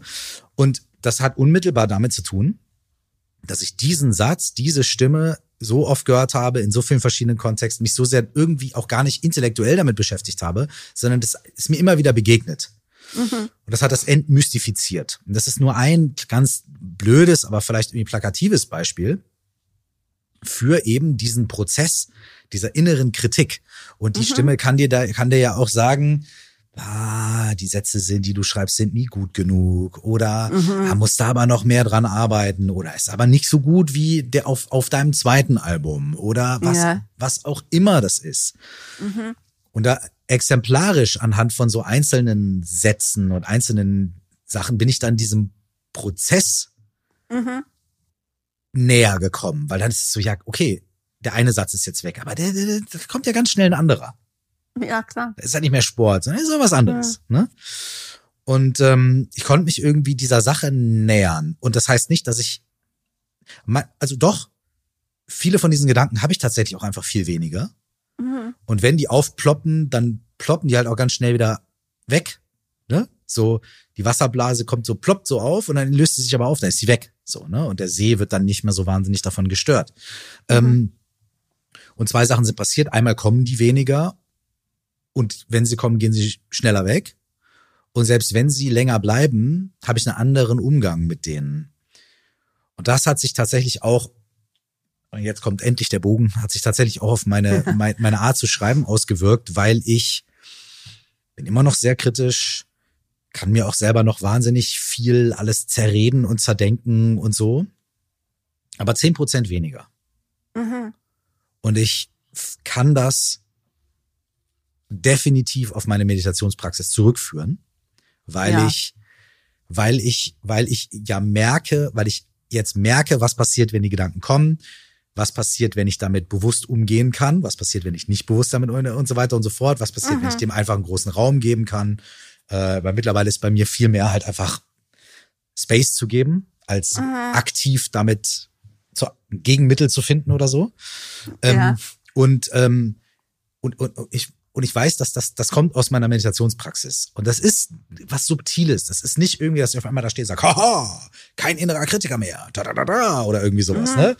Sondern es ist was subtil. Es ist also, dass mein Geist subtil anders mit diesen Dingen umgeht. 10 Prozent, 15 Prozent, 8 Prozent, 20, I don't know, aber irgendwo in mhm. dem Bereich. Und das macht einen riesigen Unterschied. Und das macht mich ein Stück entspannter. Das macht mich entspannter mit meiner Kunst, das macht mich entspannter mit meinem Umgang mit mir selbst, das macht mich entspannter auch mit meinen Ergebnissen. So, mhm. ähm, und ich, ich würde nicht sagen, dass es mir hilft, ein besserer Schreiber zu sein. Aber es hilft mir, mhm. ein schreibenderer Schreibender zu sein, vielleicht. Ja, und ein mit sich selbst äh, irgendwie entspannterer Mensch, der mhm. halt dann auch schreibt. Mhm. Ne? Oder, oder der beim Schreiben mit sich selbst irgendwie entspannt ist. Das heißt, es macht mir, mhm. ich weiß nicht, Leute fragen mich immer, ja, wie wirkt sich das auf deine Musik aus? ich weiß gar nicht, ob es meine, ob es jetzt nachher den Song verändert, den ich schreibe, mhm. aber es verändert mein Erleben des Schreibens. Ja, und es hat vielleicht möglich gemacht, dass du den Song überhaupt schreibst. Vielleicht, ja. Weil du sonst nämlich vielleicht bei äh, irgendeiner kleinen Schwierigkeit im Prozess äh, aufgegeben hättest, ne? Oder eben diesem inneren Kritiker hm, den Raum gegeben hättest, das alles zu beenden. Ich weiß nicht, ich musste gerade an das Buch denken von Elizabeth Gilbert. Hast du das gelesen? Nee. Dieses, Big, äh, es heißt Big Magic. Aha. Und es ist so, äh, es ist ein sehr schönes Buch über Kreativität. Wenn man schon viele Bücher über Kreativität gelesen hat, ist es nicht irgendwie das Allerfundamentalste oder so, ne? Aber es ist ein sehr schönes und sehr inspirierendes Buch und ich mag sie unheimlich. Und da hat sie dieses schöne Bild, dass sie sagt, man müsste diesen inneren Kritiker ja ein bisschen sehen wie so ein nerviges Familienmitglied auf einer Autofahrt. Ich meine, du kickst das nicht aus dem Auto. Mhm. Aber ich glaube, ein nörgelndes Kind vielleicht oder so, ne? Keine mhm. Ahnung, weiß nicht mehr, was genau das Bild war. Du kickst es nicht aus dem Auto, aber du lässt es definitiv auch nicht fahren. Mhm. Weißt du? Mhm, so. Mhm. Und das fand ich ein ganz gutes Bild. Und das ist ja was, was die Meditation dir ermöglicht, das eben überhaupt so wahrzunehmen. Ja. Und das ist was, was ich bei mir auch total kenne, ne? dass ich diesen Kritiker höre, aber immer mit so, ja, eben so einer liebevollen Haltung beinahe hm. dann irgendwie denke, hm, ja, ja, ich höre dich weißt du? Mhm. Weil ich meine, der Kritiker, der ist ja oft auch nur, ähm, der meint es ja nur gut mit dir. Das ist voll der, dich, voll der, wichtige Punkt, ja. Ne, der möchte dich ja beschützen. Der ja. möchte dich ja davor beschützen, irgendwo hinzugucken, wo er findet, dass du nicht hingucken sollst. Ähm, der möchte dich davor beschützen, gedemütigt zu werden, so wie du es vielleicht als Kind in der Schule wurdest. Ja. Er möchte dich davor beschützen, ähm, na, dich zu verwundbar zu machen. Aus dem Rahmen Das heißt, zu fallen. Auch. aus dem Rahmen zu fallen, irgendwie dich zu sehr zu zeigen, irgendwelche Sachen zu machen, von denen ähm, diese kritische Stimme eben denkt, zu wissen, dass sie dir schaden können. Mhm. So. Und dann irgendwie zu sagen, ich weiß, ich weiß, spazier so, Hm. Ja, ja. ja. Ich weiß, aber keine Sorge. Mhm. Also, du musst dich nicht um uns sorgen. Ich mach das jetzt einfach mal. Ja. Bleib, Ja. bleib du mal cool. Ja. so, ähm, das ähm, glaube ich schon, dass das was ist, was die Meditation bei mir auf jeden Fall mit ermöglicht hat. Und hier ist für mich der Magic Point. So, wo wir bei Big Magic sind. So, der Magic Point ist für mich der. Verstanden habe ich das schon alles immer. Mhm. Ne? Also, Ja. im, ich, man kann jetzt zuhören und sagen, ja, ja, klar, verstehe ich. Verstehen heißt aber immer noch, dass man sich eigentlich wie immer wieder so, dass immer wieder, wenn es wieder soweit ist, immer wieder intellektuell, immer wieder neu hervorkramen muss, sich das immer wieder selber sagen muss. Äh, dann auch wenn man mal nicht so gut drauf ist und nicht so viel Kapazität hat, dann klappt das dann halt nicht mehr und so weiter. So, also Ja. irgendwie intellektuell was verstehen ist eine Sache. Mhm. Die Magic bei Meditation ist, ich verstehe das gar nicht, ich erfahre das. Mhm. Und dadurch, dass ich das erfahre, ist es ein, eine erlebte, eine erlebt, es ist, ich habe es nicht im Kopf gecheckt, sondern ich habe es in Körper, Geist, in dem Moment mit meiner ganzen Aufmerksamkeit erfahren. Mhm. Und das macht was ganz anderes. So. Also wenn ich Absolut. Sachen verstehe, dann, dann ist es schön. Ich, ich, ich liebe auch intellektuelles Zeug und so, finde ich ganz toll, finde ich ganz spannend. Ähm, aber Meditation hat für mich so grundlegend die Dinge verändert, weil ich auf einer nicht intellektuellen Ebene Dinge erfahren habe und dann dadurch vielleicht auch verstanden habe. Und dann kann ich die nachher wieder intellektualisieren oder darüber reden. Mhm. Ne? Aber, aber der, ursprüngliche Klick, den habe ich, da hat mir keiner was erzählt. Da ist was passiert, da war was, da ist etwas, ein Prozess, ein, ein irgendwas habe ich erfahren. Und das Mhm.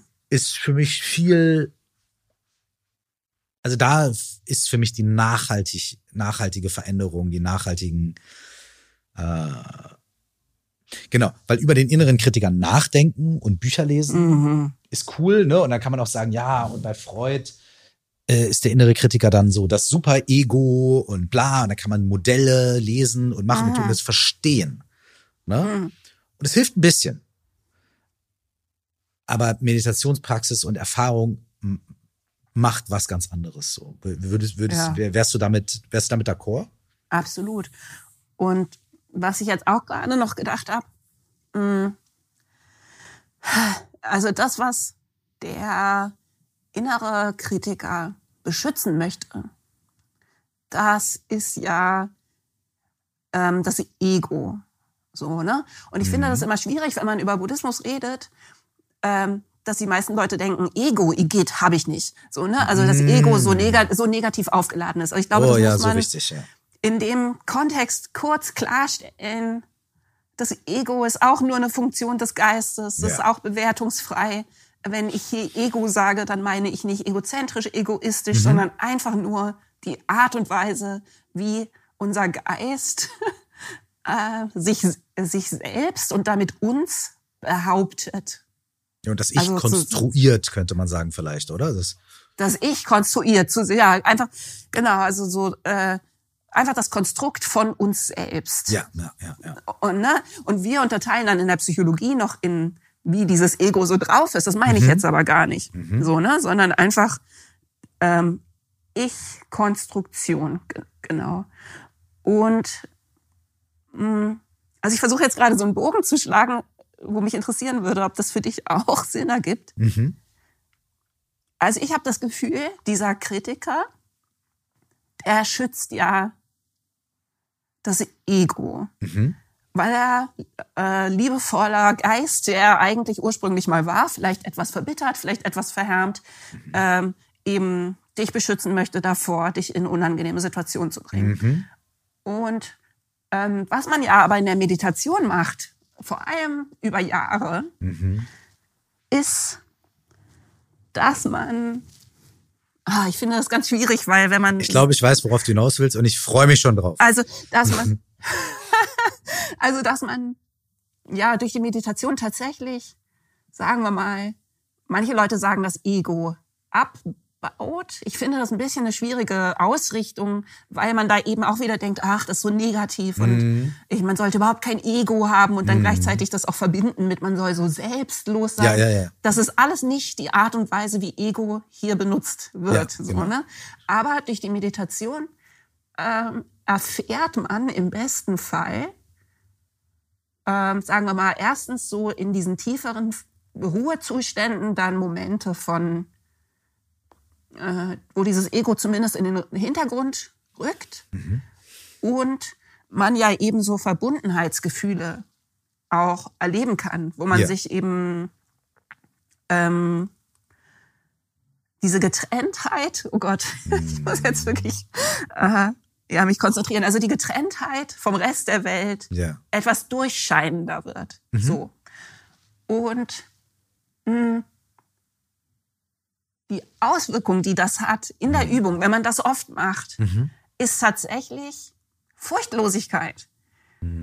Also man verliert die Angst Stück für Stück, meistens nicht radikal erstmal, sondern als Ahnung. Man verliert die Angst vor ähm, der Ego-Vernichtung Mhm. und vor der äh, vor der Verwundung auch nur dieses Egos, ne? weil man einfach nicht mehr äh, ganz so zwingend eng damit verbunden ist, ne? weil da ein Millimeter dazwischen kommt Mhm. von einer Ahnung von, dass man eh nicht verletzt werden kann. Mhm. Weißt du, wie ich meine? Also, dass ähm, diese Verbundenheit, das ist ein beschützendes Gefühl. Das ist ein Gefühl, was Vertrauen gibt. Äh, ne? Dass man sich eingebettet und aufgehoben fühlt in einem Ganzen, äh, wo es einfach nicht mehr so wichtig ist, ob dieses Ego jetzt auch ab und zu mal irgendwie auf die Schnauze kriegt. So. Mhm. Und also das wäre jetzt meine Theorie, Mhm. dass der innere Kritiker jetzt mal auf die Kreativität bezogen sich dann eben auch ein bisschen entspannen kann, weil er nicht mehr ganz so viel zu beschützen hat. Mhm. Und diese Angst vor der Vernichtung irgendwie abnimmt, wenn man etwas erfahren hat, was jenseits von dieser Vernichtung besteht. Mhm. Hm. War jetzt vielleicht nicht mehr ganz so einsteigerfreundlich, aber weißt du, was Mhm. ich meine? Ich, ich denke ja. Ähm, ich ich finde es total schön, weil du auch wieder sehr auf so einen, weil du jetzt in dieser Beschreibung au- Mhm. auf so einen, auf einen ganz tollen Aspekt eingegangen bist, nämlich auf den der Verbindung. Mhm. auf den, dass die Grenze, dass also das, also du hast beschrieben, wie sich auch dadurch durch so eine Praxis so diese Grenze zwischen mir und der Welt, zwischen dem vermeintlichen Ich, der vermeintlichen Welt da draußen, dass das so ein Hm. bisschen Licht bekommt und sich ein bisschen auflöst, dass man merkt, boah, das ist gar nicht so getrennt und ich bin gar nicht irgendwie nur das, was in meiner kleinen Kapsel drin ist, so, ne? Das, das ist ähm, ganz wundervoll und das hat dann nichts mit Zerstörung zu tun, glaube ich, sondern mit, mit, mit, mit, mit, mit Ganzwerden eigentlich eher, Ja, genau. mit Öffnen, so. Das meine ich. Deswegen, das, das, das meinte ich mit, man verliert die Angst, dass dieses Ego vernichtet werden könnte, Genau, und da, da, und da, ja, weil man eine ganz große Sicherheit empfindet. ja, Ne? Also ja. ja. Ich, ich, ich hatte mal, was mir eine Zeit lang, was, was heißt, was geholfen hat, das kann man jetzt auch nicht sagen, aber ich habe vielleicht einen leicht intellektuelleren Aspekt davon, den ich auch so spannend fand, nämlich so diesen, wenn, wenn ich sage, äh, ich bin wütend, Ja. ne? wenn ich sage, ich habe Angst, ich mag Aha. das nicht, ne? dann ist alles, was, was vor sich geht, sofort bedrohlich für, Mhm. für mich. Weil ich werde beleidigt. Ne? Ich werde, so, also es ist sofort alles Fight, Flight, Overdrive, Ausnahmezustand. Ne? Ja. Wenn man jetzt, das ist ja dieses berühmte buddhistische Ding, was so, wenn man dann so sagt, ja, was ist das eigentlich ich? Wovon sprechen wir denn? Ne? Also was mhm. wird da beleidigt? Was, was ist das? Da sagt man ja ich. Okay, cool. Und dann, ne, was ist das? Und dann kann man da natürlich anfangen, drüber zu schwadronieren und zu überlegen und zu machen und zu tun. Und in der Meditation kann es sein, dass man vielleicht, ich glaube, ich habe das eben auch so ganz kurz, so glaube ich, um, umrissen, so dass ich, am Anfang ist das so, ich denke diesen Gedanken. Und dann irgendwann mhm. stelle ich fest, ah nee, Moment, meine Gedanken an die Zukunft sind so, meine Gedanken an die da und das ist die Stimme ist da, da, da. Und auf einmal ist das so ein mhm. bisschen so wie in der, in im Systemischen würde man das so innere Anteile nennen. So. Ich bin eben nicht ein Stein, mhm. der irgendwie nur aus einem Ding besteht und so weiter, sondern ich bin halt ein total ständig sich veränderndes, fluktuierendes System aus ganz vielen verschiedenen Einflüssen, Gedanken, Strömungen und so weiter. So. Und, das, und deswegen glaube ich, mhm. das Ego fängt vielleicht erstmal auf sich zu lockern, fängt an ja. sich zu lockern, weil irgendwie mhm. merkt man, er ist kein Stein, sondern es ist irgendwie, das mhm. hat verschiedene Aspekte und auch mein Geist, meine Gedanken, Gefühle, die haben verschiedene Aspekte und die Aspekte müssen auch gar nicht miteinander im Einklang sein. Mhm. Das kennt man ja auch bei der Entscheidungsfindung. Ja, auf der einen Seite würde ich gern das, auf der anderen mhm. Seite würde ich gern das. Aha, was davon bist jetzt du? Ja. Ne? Und dann so, ah, Moment mal, ja, ich bin beides. Ah, du bist also schon mal nicht nur eins, du bist aber mindestens zwei. Mhm. Hast du auch schon mal auf eine Speisekarte geguckt und da hat's Bock auf acht Sachen? Also bist du mindestens acht. so. Ja. Und dann ist schon mal, bin ich schon nicht mal mehr ein Ego, sondern ich bin mindestens mhm. acht auf der, mhm. bei der Speisekarte. Mhm. Und so kann man das dann ja aufdröseln und so, ja, wie viele, mhm. also wie, wenn ich acht bin, warum bin ich dann nicht 45 und warum bin ich nicht 264 und mhm. wie stehen die im Verhältnis zueinander? Und auf einmal wird das ganze Ding viel lockerer, weil ich werde beleidigt. Ja. Ist nicht ich werde beleidigt, sondern Moment mal, Teil 20, 98, äh, einmal die 4, ja. einmal die 12 und äh, ja. einmal die 38 mit extra Sojasauce, die werden beleidigt gerade. Und ja. auf einmal dröselt sich das so ein bisschen auf. Das ist so der eine Aspekt. Und der zweite Aspekt, der dann dazu kommt, den du viel schöner benannt hast, als ich jetzt hier mit meinem Speisekartenscheiß, ist halt dieser, ist halt dieser, ist halt dieser Aspekt davon, dass man ja dadurch, wenn man selbst auf einmal merkt so, oh, oh, oh, wow, ich, was beschütze ich denn da eigentlich? Mhm. Und was, so, ha, wie so, wie so ein leichtes Ausatmen hat. So ein, auf einmal kommt so eine leichte Entspannung, so, ach. In dem Moment öffnet sich auch die Welt. Mhm. Und in dem Moment ist, wird man dann auch, glaube ich, durchlässiger für das, was draußen ist, weil man nicht mehr so viel beschützt, weil man nicht mehr so viel festhält und nicht mehr so viel, ja. so, so kleines bisschen, kleines, ha, mhm. auf einmal, äh, wie dieser schöne Satz, der so oft zitiert wird, so, there's a crack in everything, that's how the light comes in. Ne? Ja, ähm, genau. Mhm. Ich, ich, weiß nicht genau, Leonard wer es war. Leonard Cohen. Leonard Cohen. Also, ne, und wenn die kleinen Risse kommen in der Struktur, dann kann auch, kommt auch mehr Licht dran, dann kommt auch mehr Außenwelt dran, da kommt auch mehr Entspannung und dann merkt man halt irgendwann so, boah, krass, ja. Mhm. Ich muss gar nicht alles immer zusammenhalten und schützen und so weiter, weil es, also erstens geht's sowieso nicht und zweitens, was überhaupt zusammenhalten? Mhm. Also was davon? Ja. Weißt du? Und wenn dann zum Beispiel eben deine Kunst kritisiert wird, sagen wir mal, ne, du hast irgendwas rausgebracht, was, ähm, du hast zum Beispiel die äh, spirituelle CD Musik ra rausgebracht, äh, an die du dich seit Jahren nicht rantraust und hast es gemacht. Und dann wird das kritisiert und ähm, dann weiß eben, wenn man das geübt hat, ein Teil von dir, dass das wehtun wird. Ja. Aber ne, es geht ja nicht darum zu negieren, dass genau. das wehtut und eben nicht genau. darum zu sagen, ähm, die Welt wird mir nichts mehr anhaben können, weil ich so viel meditiere. Yes. Aber es ist eben so ein Zentimeter dazwischen. Oder man vielleicht auch irgendwann ein paar Zentimeter ja. oder so, ne, wo man denkt, ja, und dann kann man diesen Anteil seiner Persönlichkeit, der da jetzt verletzt wurde, der eben ja auch nur der ist, der eben die Nummer 8 auf dem Menü haben wollte, ja. ähm, sagen, it sucks. So, ne? I'm, so, I'm, I'm sorry, darling. da sagt man eben nicht, ähm, na, good vibes only, sei jetzt nicht, Reiß dich mal zusammen. reiß dich zusammen Genau. oder ach, ignorier doch einfach Mhm. alle, da, da, da, sondern du Mhm. sagst, ja, ist scheiße. Mm, Das tut jetzt weh. Das, Ja. das tut jetzt weh und das werden wir jetzt versorgen und verarzten und wir anderen Anteile, wir hören dir alle zu. Und äh, gleichzeitig weiß man aber vielleicht, dass ein anderer Anteil vielleicht sogar profitiert von dieser Niederlage. Ne? Also von dieser Kritik oder von dem, dass der nicht geklappt hat. Man ne, entwickelt halt auch vielleicht eine Ahnung dafür, dass man es gar nicht immer besser weiß, als das, was dann wirklich passiert. Also das geht mir immer mehr so, ne, dass ich irgendwie, es gibt ja diese buddhistische Parabel äh, ne, von dem Bauern, kennst du die, der irgendwie auszieht? Ach, auf jeden Fall, der verliert immer irgendwas und das sind immer herbe Verluste und im das nächsten Schritt nicht, ne. stellt sich, ich, ich kann sie nicht mehr genau wiedergeben, aber so eine ganz berühmte Parabel. Ah, Ich kenne das mit dem Bauern und seinem Sohn irgendwie auch. Ja, genau, der Sohn, Irgendwie sowas, ja. äh, der Sohn bricht sich, also nee, der Bauer gewinnt ein Pferd. Also so eine Parabel von Gewinn und Verlust, wie relativ das ist. Ja, ja, ja, ja. Er gewinnt ein Pferd. Pferd freut sich ein Ast, ich habe ein Pferd.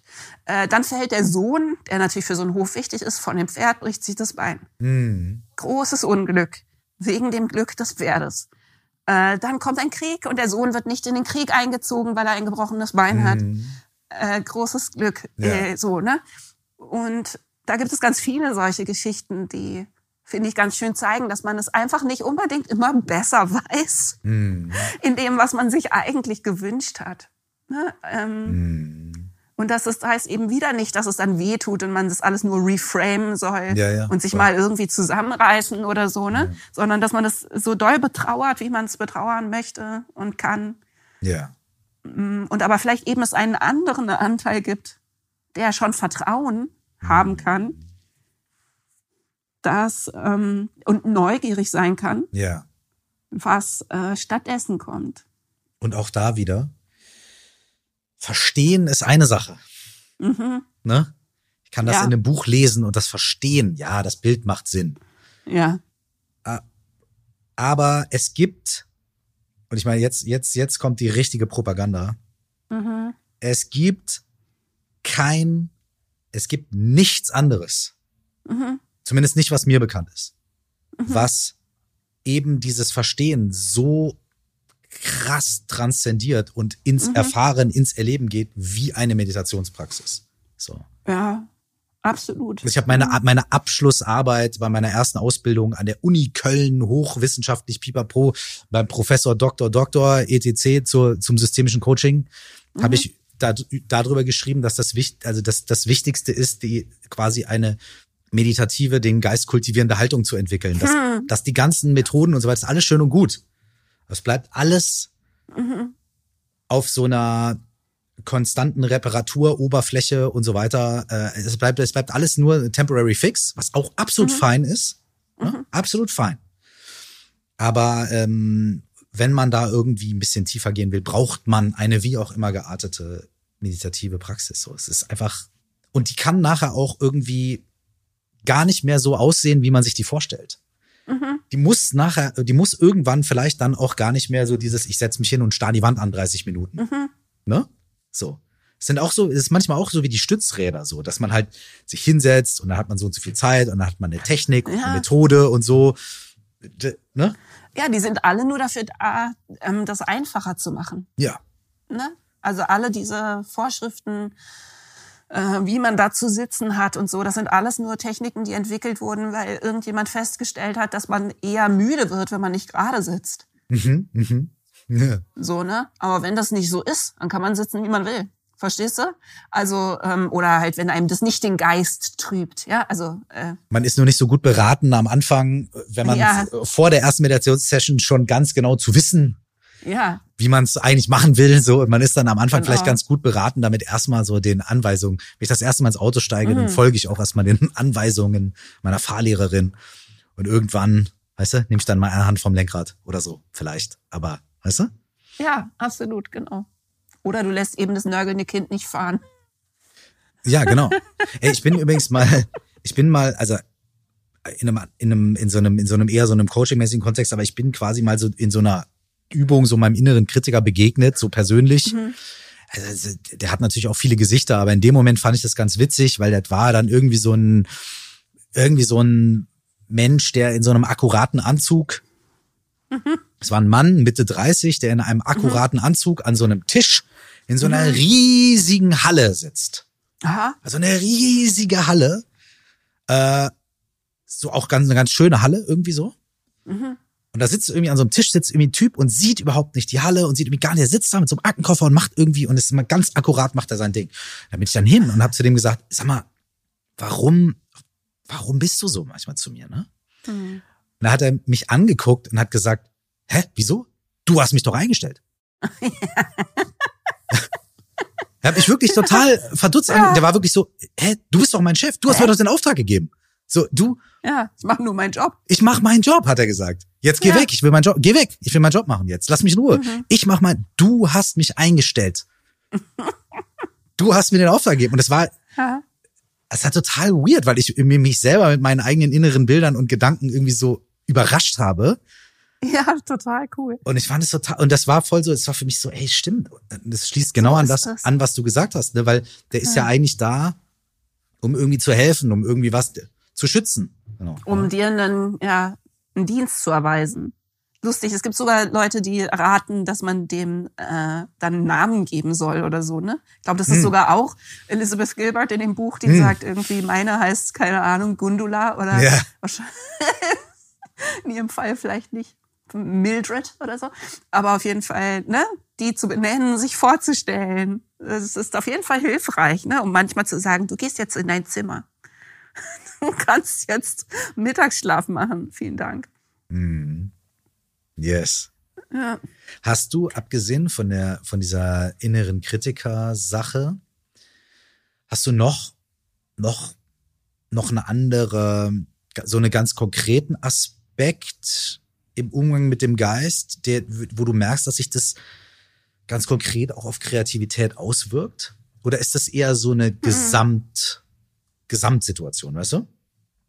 Also ich glaube, der andere große, mh, mm, die andere große Wirkweise sozusagen ne, von Meditation oder einer Meditationspraxis ist ja, äh, dass man vielleicht lernt, nicht immer so viel zu machen und zu beeinflussen und zu gestalten, hm. sondern ähm, eben zumindest auch als Alternative ähm, ins Zuhören, Beobachten, Wahrnehmen, nicht bewerten zu kommen. Hm. Ne? Also du kultivierst eine Art des äh, Denkens, die sonst im Alltag vielleicht nicht unbedingt so viel vorkommen würde. Ne? Also, dass du eben nicht kategorisierst, nicht so schnell die Gedanken bewertest. Also, das übst du ja in der Meditation tatsächlich, ne? dass du mm. sagst, Gedanken sind erstmal nur Gedanken. Das sind mhm, Formationen. Äh, gibt dieses äh, viel bemühte Bild von den äh, Wolkenformationen, mhm. die man vorbeiziehen lassen kann, ne? wo man nicht immer sagen muss, Cumulus, mhm. äh, keine Ahnung, Dingswolke. Ähm, und das ist, finde ich, eine Haltung, die äh, es auf jeden Fall erleichtert, mit der Kreativität irgendwie so umzugehen, wie ich das Gefühl habe, oder mit der Muse, sagen wir mal, ja, mm. so umzugehen, wie die gerne behandelt werden möchte. Nämlich im Prinzip, äh, dass man in Stille eine Hand ausstreckt als Einladung. So, ne? Und nicht sagt, komm, du Scheißvogel, ja. setz dich jetzt hier hin und wir schreiben jetzt ein Buch. Verdammtes Viech. Ähm, so, ne? Sondern dass ähm, eben, finde ich, Kreativität auch ganz viel damit zu tun hat, ansprechbar zu sein und sich ansprechbar mhm. zu halten für eben sozusagen die Muse. Also kurze Fußnote, ich bin auch ein großer Fan davon, einfach kreativ zu arbeiten, ob die Muse kommt oder nicht. Einfach machen, ne? ja. Mhm. Einfach zu machen. Also ich bin kein Fan davon, von ich kann leider nur arbeiten, wenn die Muse gerade. Ja. Ähm, so, sondern man muss schon die Tür aufmachen. So, ne? Mhm. Also man muss schon, äh, wenn der, Eben, man, den, ja man muss schon das Fenster aufmachen, wenn der Vogel ja. reinkommen soll. Yes. Aber ähm, so eine Haltung zu entwickeln, die eher einlädt, und dann eben aber auch zugreift, ne? Oder halt, mhm. äh, wenn, wenn was vorbeikommt, ne? die mhm. dann eben auch was äh, verwandelt, so, ne? Mhm. In, und ähm, das empfinde ich als extrem hilfreich. Mhm.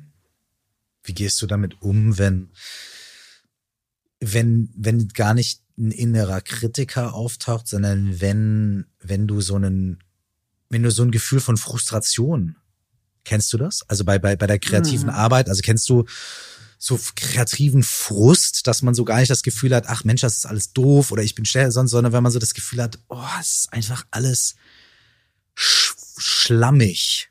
Also mhm. so sumpfig, irgendwie so, oder halt irgendwie, ja, es ist, ich mache und ich, ich mache mich auch locker, aber es ist jetzt wirklich kein wirklich guter Satz dabei und auch schon seit ein paar Tagen mhm. und ah, so, weißt du, wie ich meine? So, so, so, einem, so einen Zustand. Kennst, kennst du das?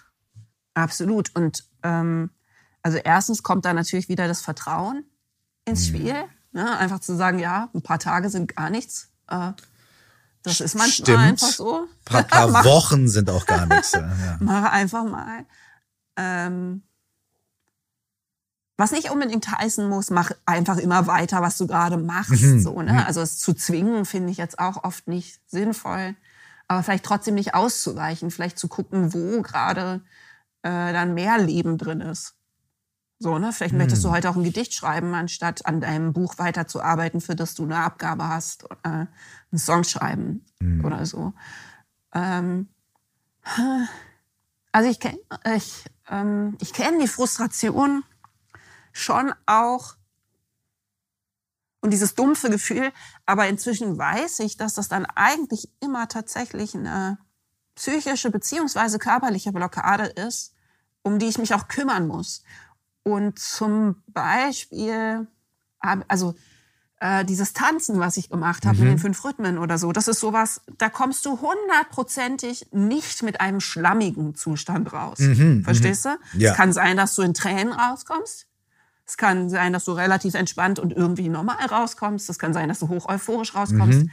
Aber seltenst würdest du da in so einem ungeklärten Limbo-Zustand mhm. rauskommen. Und das sind ja die, die der Kreativität finde ich, so am feindlichsten mhm. sind, ne? sind diese sumpfigen, also sumpfige Zustände sind für, aus meiner Erfahrung eigentlich immer eine Blockade, mhm.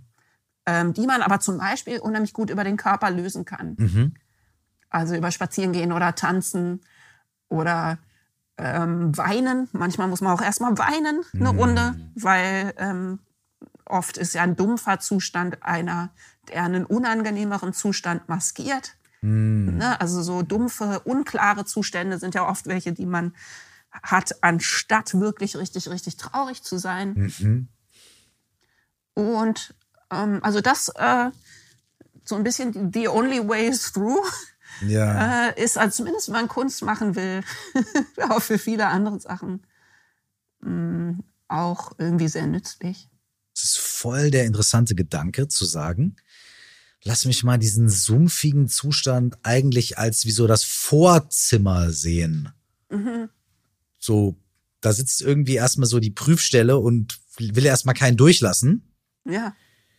In das, was eigentlich in dem, in dem Hinterzimmer da irgendwie abgeht. Ja. Das ist total spannend und ich glaube, es stimmt. Ich glaube, das mhm. ist so, ja, weil sich einfach erschöpft zu fühlen, äh, total, mhm. so eine mhm. tiefe Erschöpfung, dahinter liegt ja auch was anderes, eine Verzweiflung, eine mhm. Wut, eine Traurigkeit, eine, eine ungesehenes, ungelebtes Ding oder mhm. das finde ich super spannend. Da, ähm, ja, ich hatte gestern einen total, es ging um was, hat ja nichts mit Kunst zu tun oder Schreiben mhm. oder Kreativität, aber ich war in so einem ganz dumpfen Zustand, hatte überhaupt gar keinen Zugang zu, wie ich mich da mit der Situation jetzt fühle. Ich hatte da so eine Coaching-Session, also als, mhm. als Klient und bin dann ah. da irgendwie dran geblieben und natürlich lag dahinter irgendwie voll die krasse mhm. Wut und Verzweiflung. Mhm. Ja. Ein Widerstand gegen diese Gefühle, ja. Klar. Ja, ah. oder, oder, eine, oder, oder eben ein Verteidigungsmechanismus. Ja. Das fühlen ja. wir jetzt nicht. Wir reißen ja. uns jetzt zusammen. Wir wuppen mhm. das jetzt. Ne? So. Mhm. Aber absolut. Also ey, danke, dass du das, ja. Und ich meine, auch da wieder, da ist ja auch wieder die Meditation eben, äh, genau, unheimlich hilfreich, weil du im Prinzip in der Meditation ja auch ähm, den Blick darauf schärfst, wann überhaupt eine Verstimmung zum Beispiel passiert. Also du schärfst ja den Blick. Mhm. Also ich hatte immer das Gefühl, ich kann sozusagen der Laus beim Laufen über die Leber zugucken. Mhm. Mhm. Weißt du, ich merke viel früher, Ja. äh, wenn irgendwas schief läuft für mich. Und auch das verhindert natürlich oder hilft, lindert solche unklaren Zustände. Wenn du einfach wahrnimmst, ah, das, ähm, hier bin ich verletzt und da muss ich mich vielleicht erstmal drum kümmern, weißt du, bevor ich einfach sage, hier, Chaka, Buch schreiben oder Song schreiben Mhm. äh, hier den Song schreiben, den ich vor einer Woche eine gute Idee fand, aber jetzt ähm, äh, geht es mir ganz anders oder so, ne? Und man lernt ja auch, da zu bleiben. Hm. So, bei Meditation ist ja auch, also jetzt ganz klassisch gesehen, wenn man sich jetzt einen Timer auf 20 Minuten stellt und das ernst nimmt, dann setzt man sich Mhm. Ja. hin und egal was kommt, man bleibt da 20 Minuten sitzen. So. Ja, genau. Ne? Und so, Ja. Mhm. so martialisch, wie das am Anfang klingen mag, ist, was man ja auch übt, ist sitzen zu bleiben und präsent zu bleiben. Mhm. Egal, ob das jetzt geil ist, was da gerade passiert, ob man das mag oder ob das schwierig ist oder sonst was. Und Mhm. vielleicht, und in so einem sumpfigen Zustand, dann halt zu sagen, ja, selbst wenn der da, selbst wenn da gar nichts dahinter liegt, ich, ich bleib jetzt Ja. nicht sitzen und warte, bis was anderes kommt, sondern ja, sitz jetzt in dem sumpfigen Aha. Zustand. ja, gucke mir den Fertig. an. Ja, fertig. Vielleicht passiert was, vielleicht nicht. Ja, genau. Vielleicht ja, vielleicht nein. So, aber ich bleib jetzt Genau. hier einfach sitzen oder liegen oder keine Ahnung, was Ja. auch immer so. Ne? Also sitzen ist nur ein Bild dafür Ja. und ich bleib bei dem Gefühl und wenn das Gefühl irgendwie sich verändert, dann ist das auch okay. Ich muss das nicht künstlich, aber aber dieses nicht wegzulaufen und das, Mhm. Nicht ausweichen, ne? Nicht, das, äh, ja. Genau. das ist für mich Furchtlosigkeit auch. Ja, und das wiederum ist absolut unabdingbar für kreatives Arbeiten. Ne? Ist, äh, weil sonst, klar, gibt es sehr oft in einem kreativen Prozess Sachen, die jetzt gerade irgendwie leichter wären. Mhm. Ja. So, ne? Oh Mann. Also ich finde das, ähm, ich finde das total spannend, wie eng das miteinander verbunden ist. Mhm. Und der andere, und darüber müssen wir dann sozusagen in unserem nächsten Podcast reden, Mhm. ähm, der andere Winkel ist ja, wie sich das gegenseitig vielleicht be äh, äh, beeinflusst. Also ob wiederum Kreativität eigentlich auch gut ist für die Meditation. Mhm. Weißt du? Mhm. Ähm, weil, ich meine, da gibt es ja so Schulen, die sagen, man muss das alles ganz genau so machen, Mhm. Mhm. äh, wie es irgendwie so, ne, irgendwie in den Büchern steht sozusagen. Oder was natürlich auch, das ist eine Typfrage, ne? Mhm. Also wenn du ein Typ bist, der immer ausweicht, Ja. zum Beispiel, dann ist es tatsächlich eine gute Idee, wenn ein Lehrer dir sagt, nee, bleib mal bei der einen Meditationstechnik Ja. und mach das jetzt mal Ja. äh, eine Weile lang. Ja. Anstatt immer zu sagen, oh, ich bin so kreativ, Ja, ja, ja, ja. ich habe mir was anderes ausgedacht. Ja, ja, so, ja. Ne? Weil das natürlich dann auch helfen kann.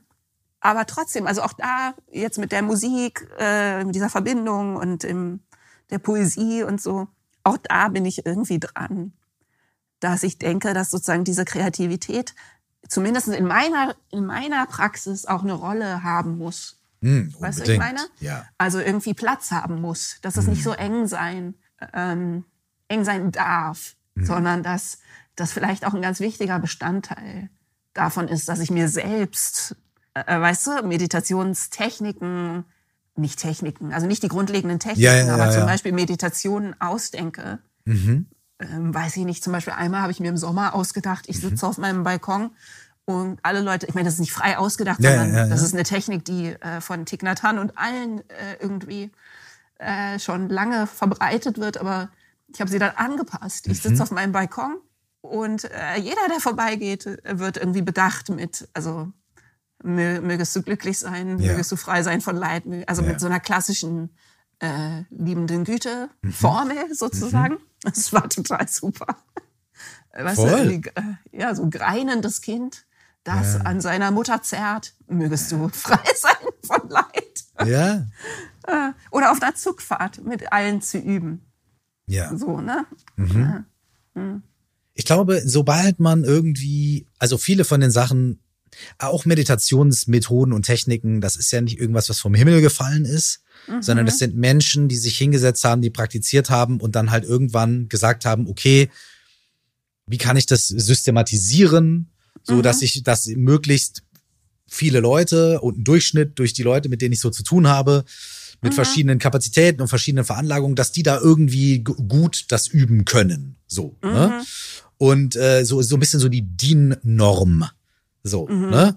Und, ähm, und ich glaube, dass sobald man da, sobald so man so ein bisschen einen Geschmack für die Essenz dieser jeweiligen Praxis bekommen hat, ne, ist es, glaube ich, auch ganz äh, auch ganz gesund und ganz hilfreich in so einer Praxis, das dann irgendwie anzupassen oder kreativ damit zu sein und so. Man muss sich ja, man muss sich ja manchmal auch selber ein bisschen, man hat ja nicht immer Bock, sich hinzusetzen und Ja. jemanden anzustarren, so, ne? Ja. Dann ist auch ganz okay, Man kann sich bei Laune halten. ja, dann ist auch ganz okay zu sagen, ach, jetzt mache ich das auf beim Balkon und ich mache mich hier irgendwie da, da, da. Ich finde das total, vor allem mit so, wenn man so eine, also vielleicht bin ich da ein bisschen konservativ, aber ich würde immer sagen, wenn man eine Basis hat, so Ja, ein bisschen, klar. ne, dann, dann ist es ganz, Ja. ja, dann ist es ganz wundervoll. Und es gibt, also es gibt vor allem, was mich auch immer wieder verwundert, auch in den ganz traditionellen Meditationsschulen, das verrückteste Zeug. Ja, total. Also Ja, absolut. es gibt auch so, Crazy shit. So, so Sachen, so, ich weiß nicht, keine Ahnung, ey, leg dich nackt auf einen Stein mittags um zwölf mit dem Bauch, na bla, und hin und du denkst so, was ist denn da los? Und dann erklären die dir genau warum und, weißt du, und dann auf einmal macht es Sinn, du denkst, ja, okay, alles klar, ab dafür, nackt auf den Stein, let's go, weißt du? Aber das ist so, ja, warum denn nicht? Hey, mit diesem wunderschönen Bild lassen wir die Leute jetzt nach Hause gehen, oder? Ja, finde ich ein schönes mentales Bild. Ah, sehr schön. Sehr schön. Wir sehen, wir treffen uns dann. Im Volkspark Friedrichshain. Dieser Podcast wird unterstützt, finanziert, möglich gemacht von meinen UnterstützerInnen auf Patreon www.patreon.com slash Judith Holofernes. Ich hoffe, dass das für euch aufschlussreich und hilfreich war. Und ich freue mich natürlich, wenn ihr wiederkommt. Ich freue mich, wenn ich euch auf Patreon sehe. Ich freue mich über euch. Und wenn ihr diesen Podcast vielleicht auch noch den nettesten, schlauesten, wunderbarsten unter euren Freunden und Freundinnen weiterempfehlen möget. Für meine müde Hand, eins ist tanzt, wie ein Schmetterling tanzt, wie ein Schmetterling tanzt. gar nicht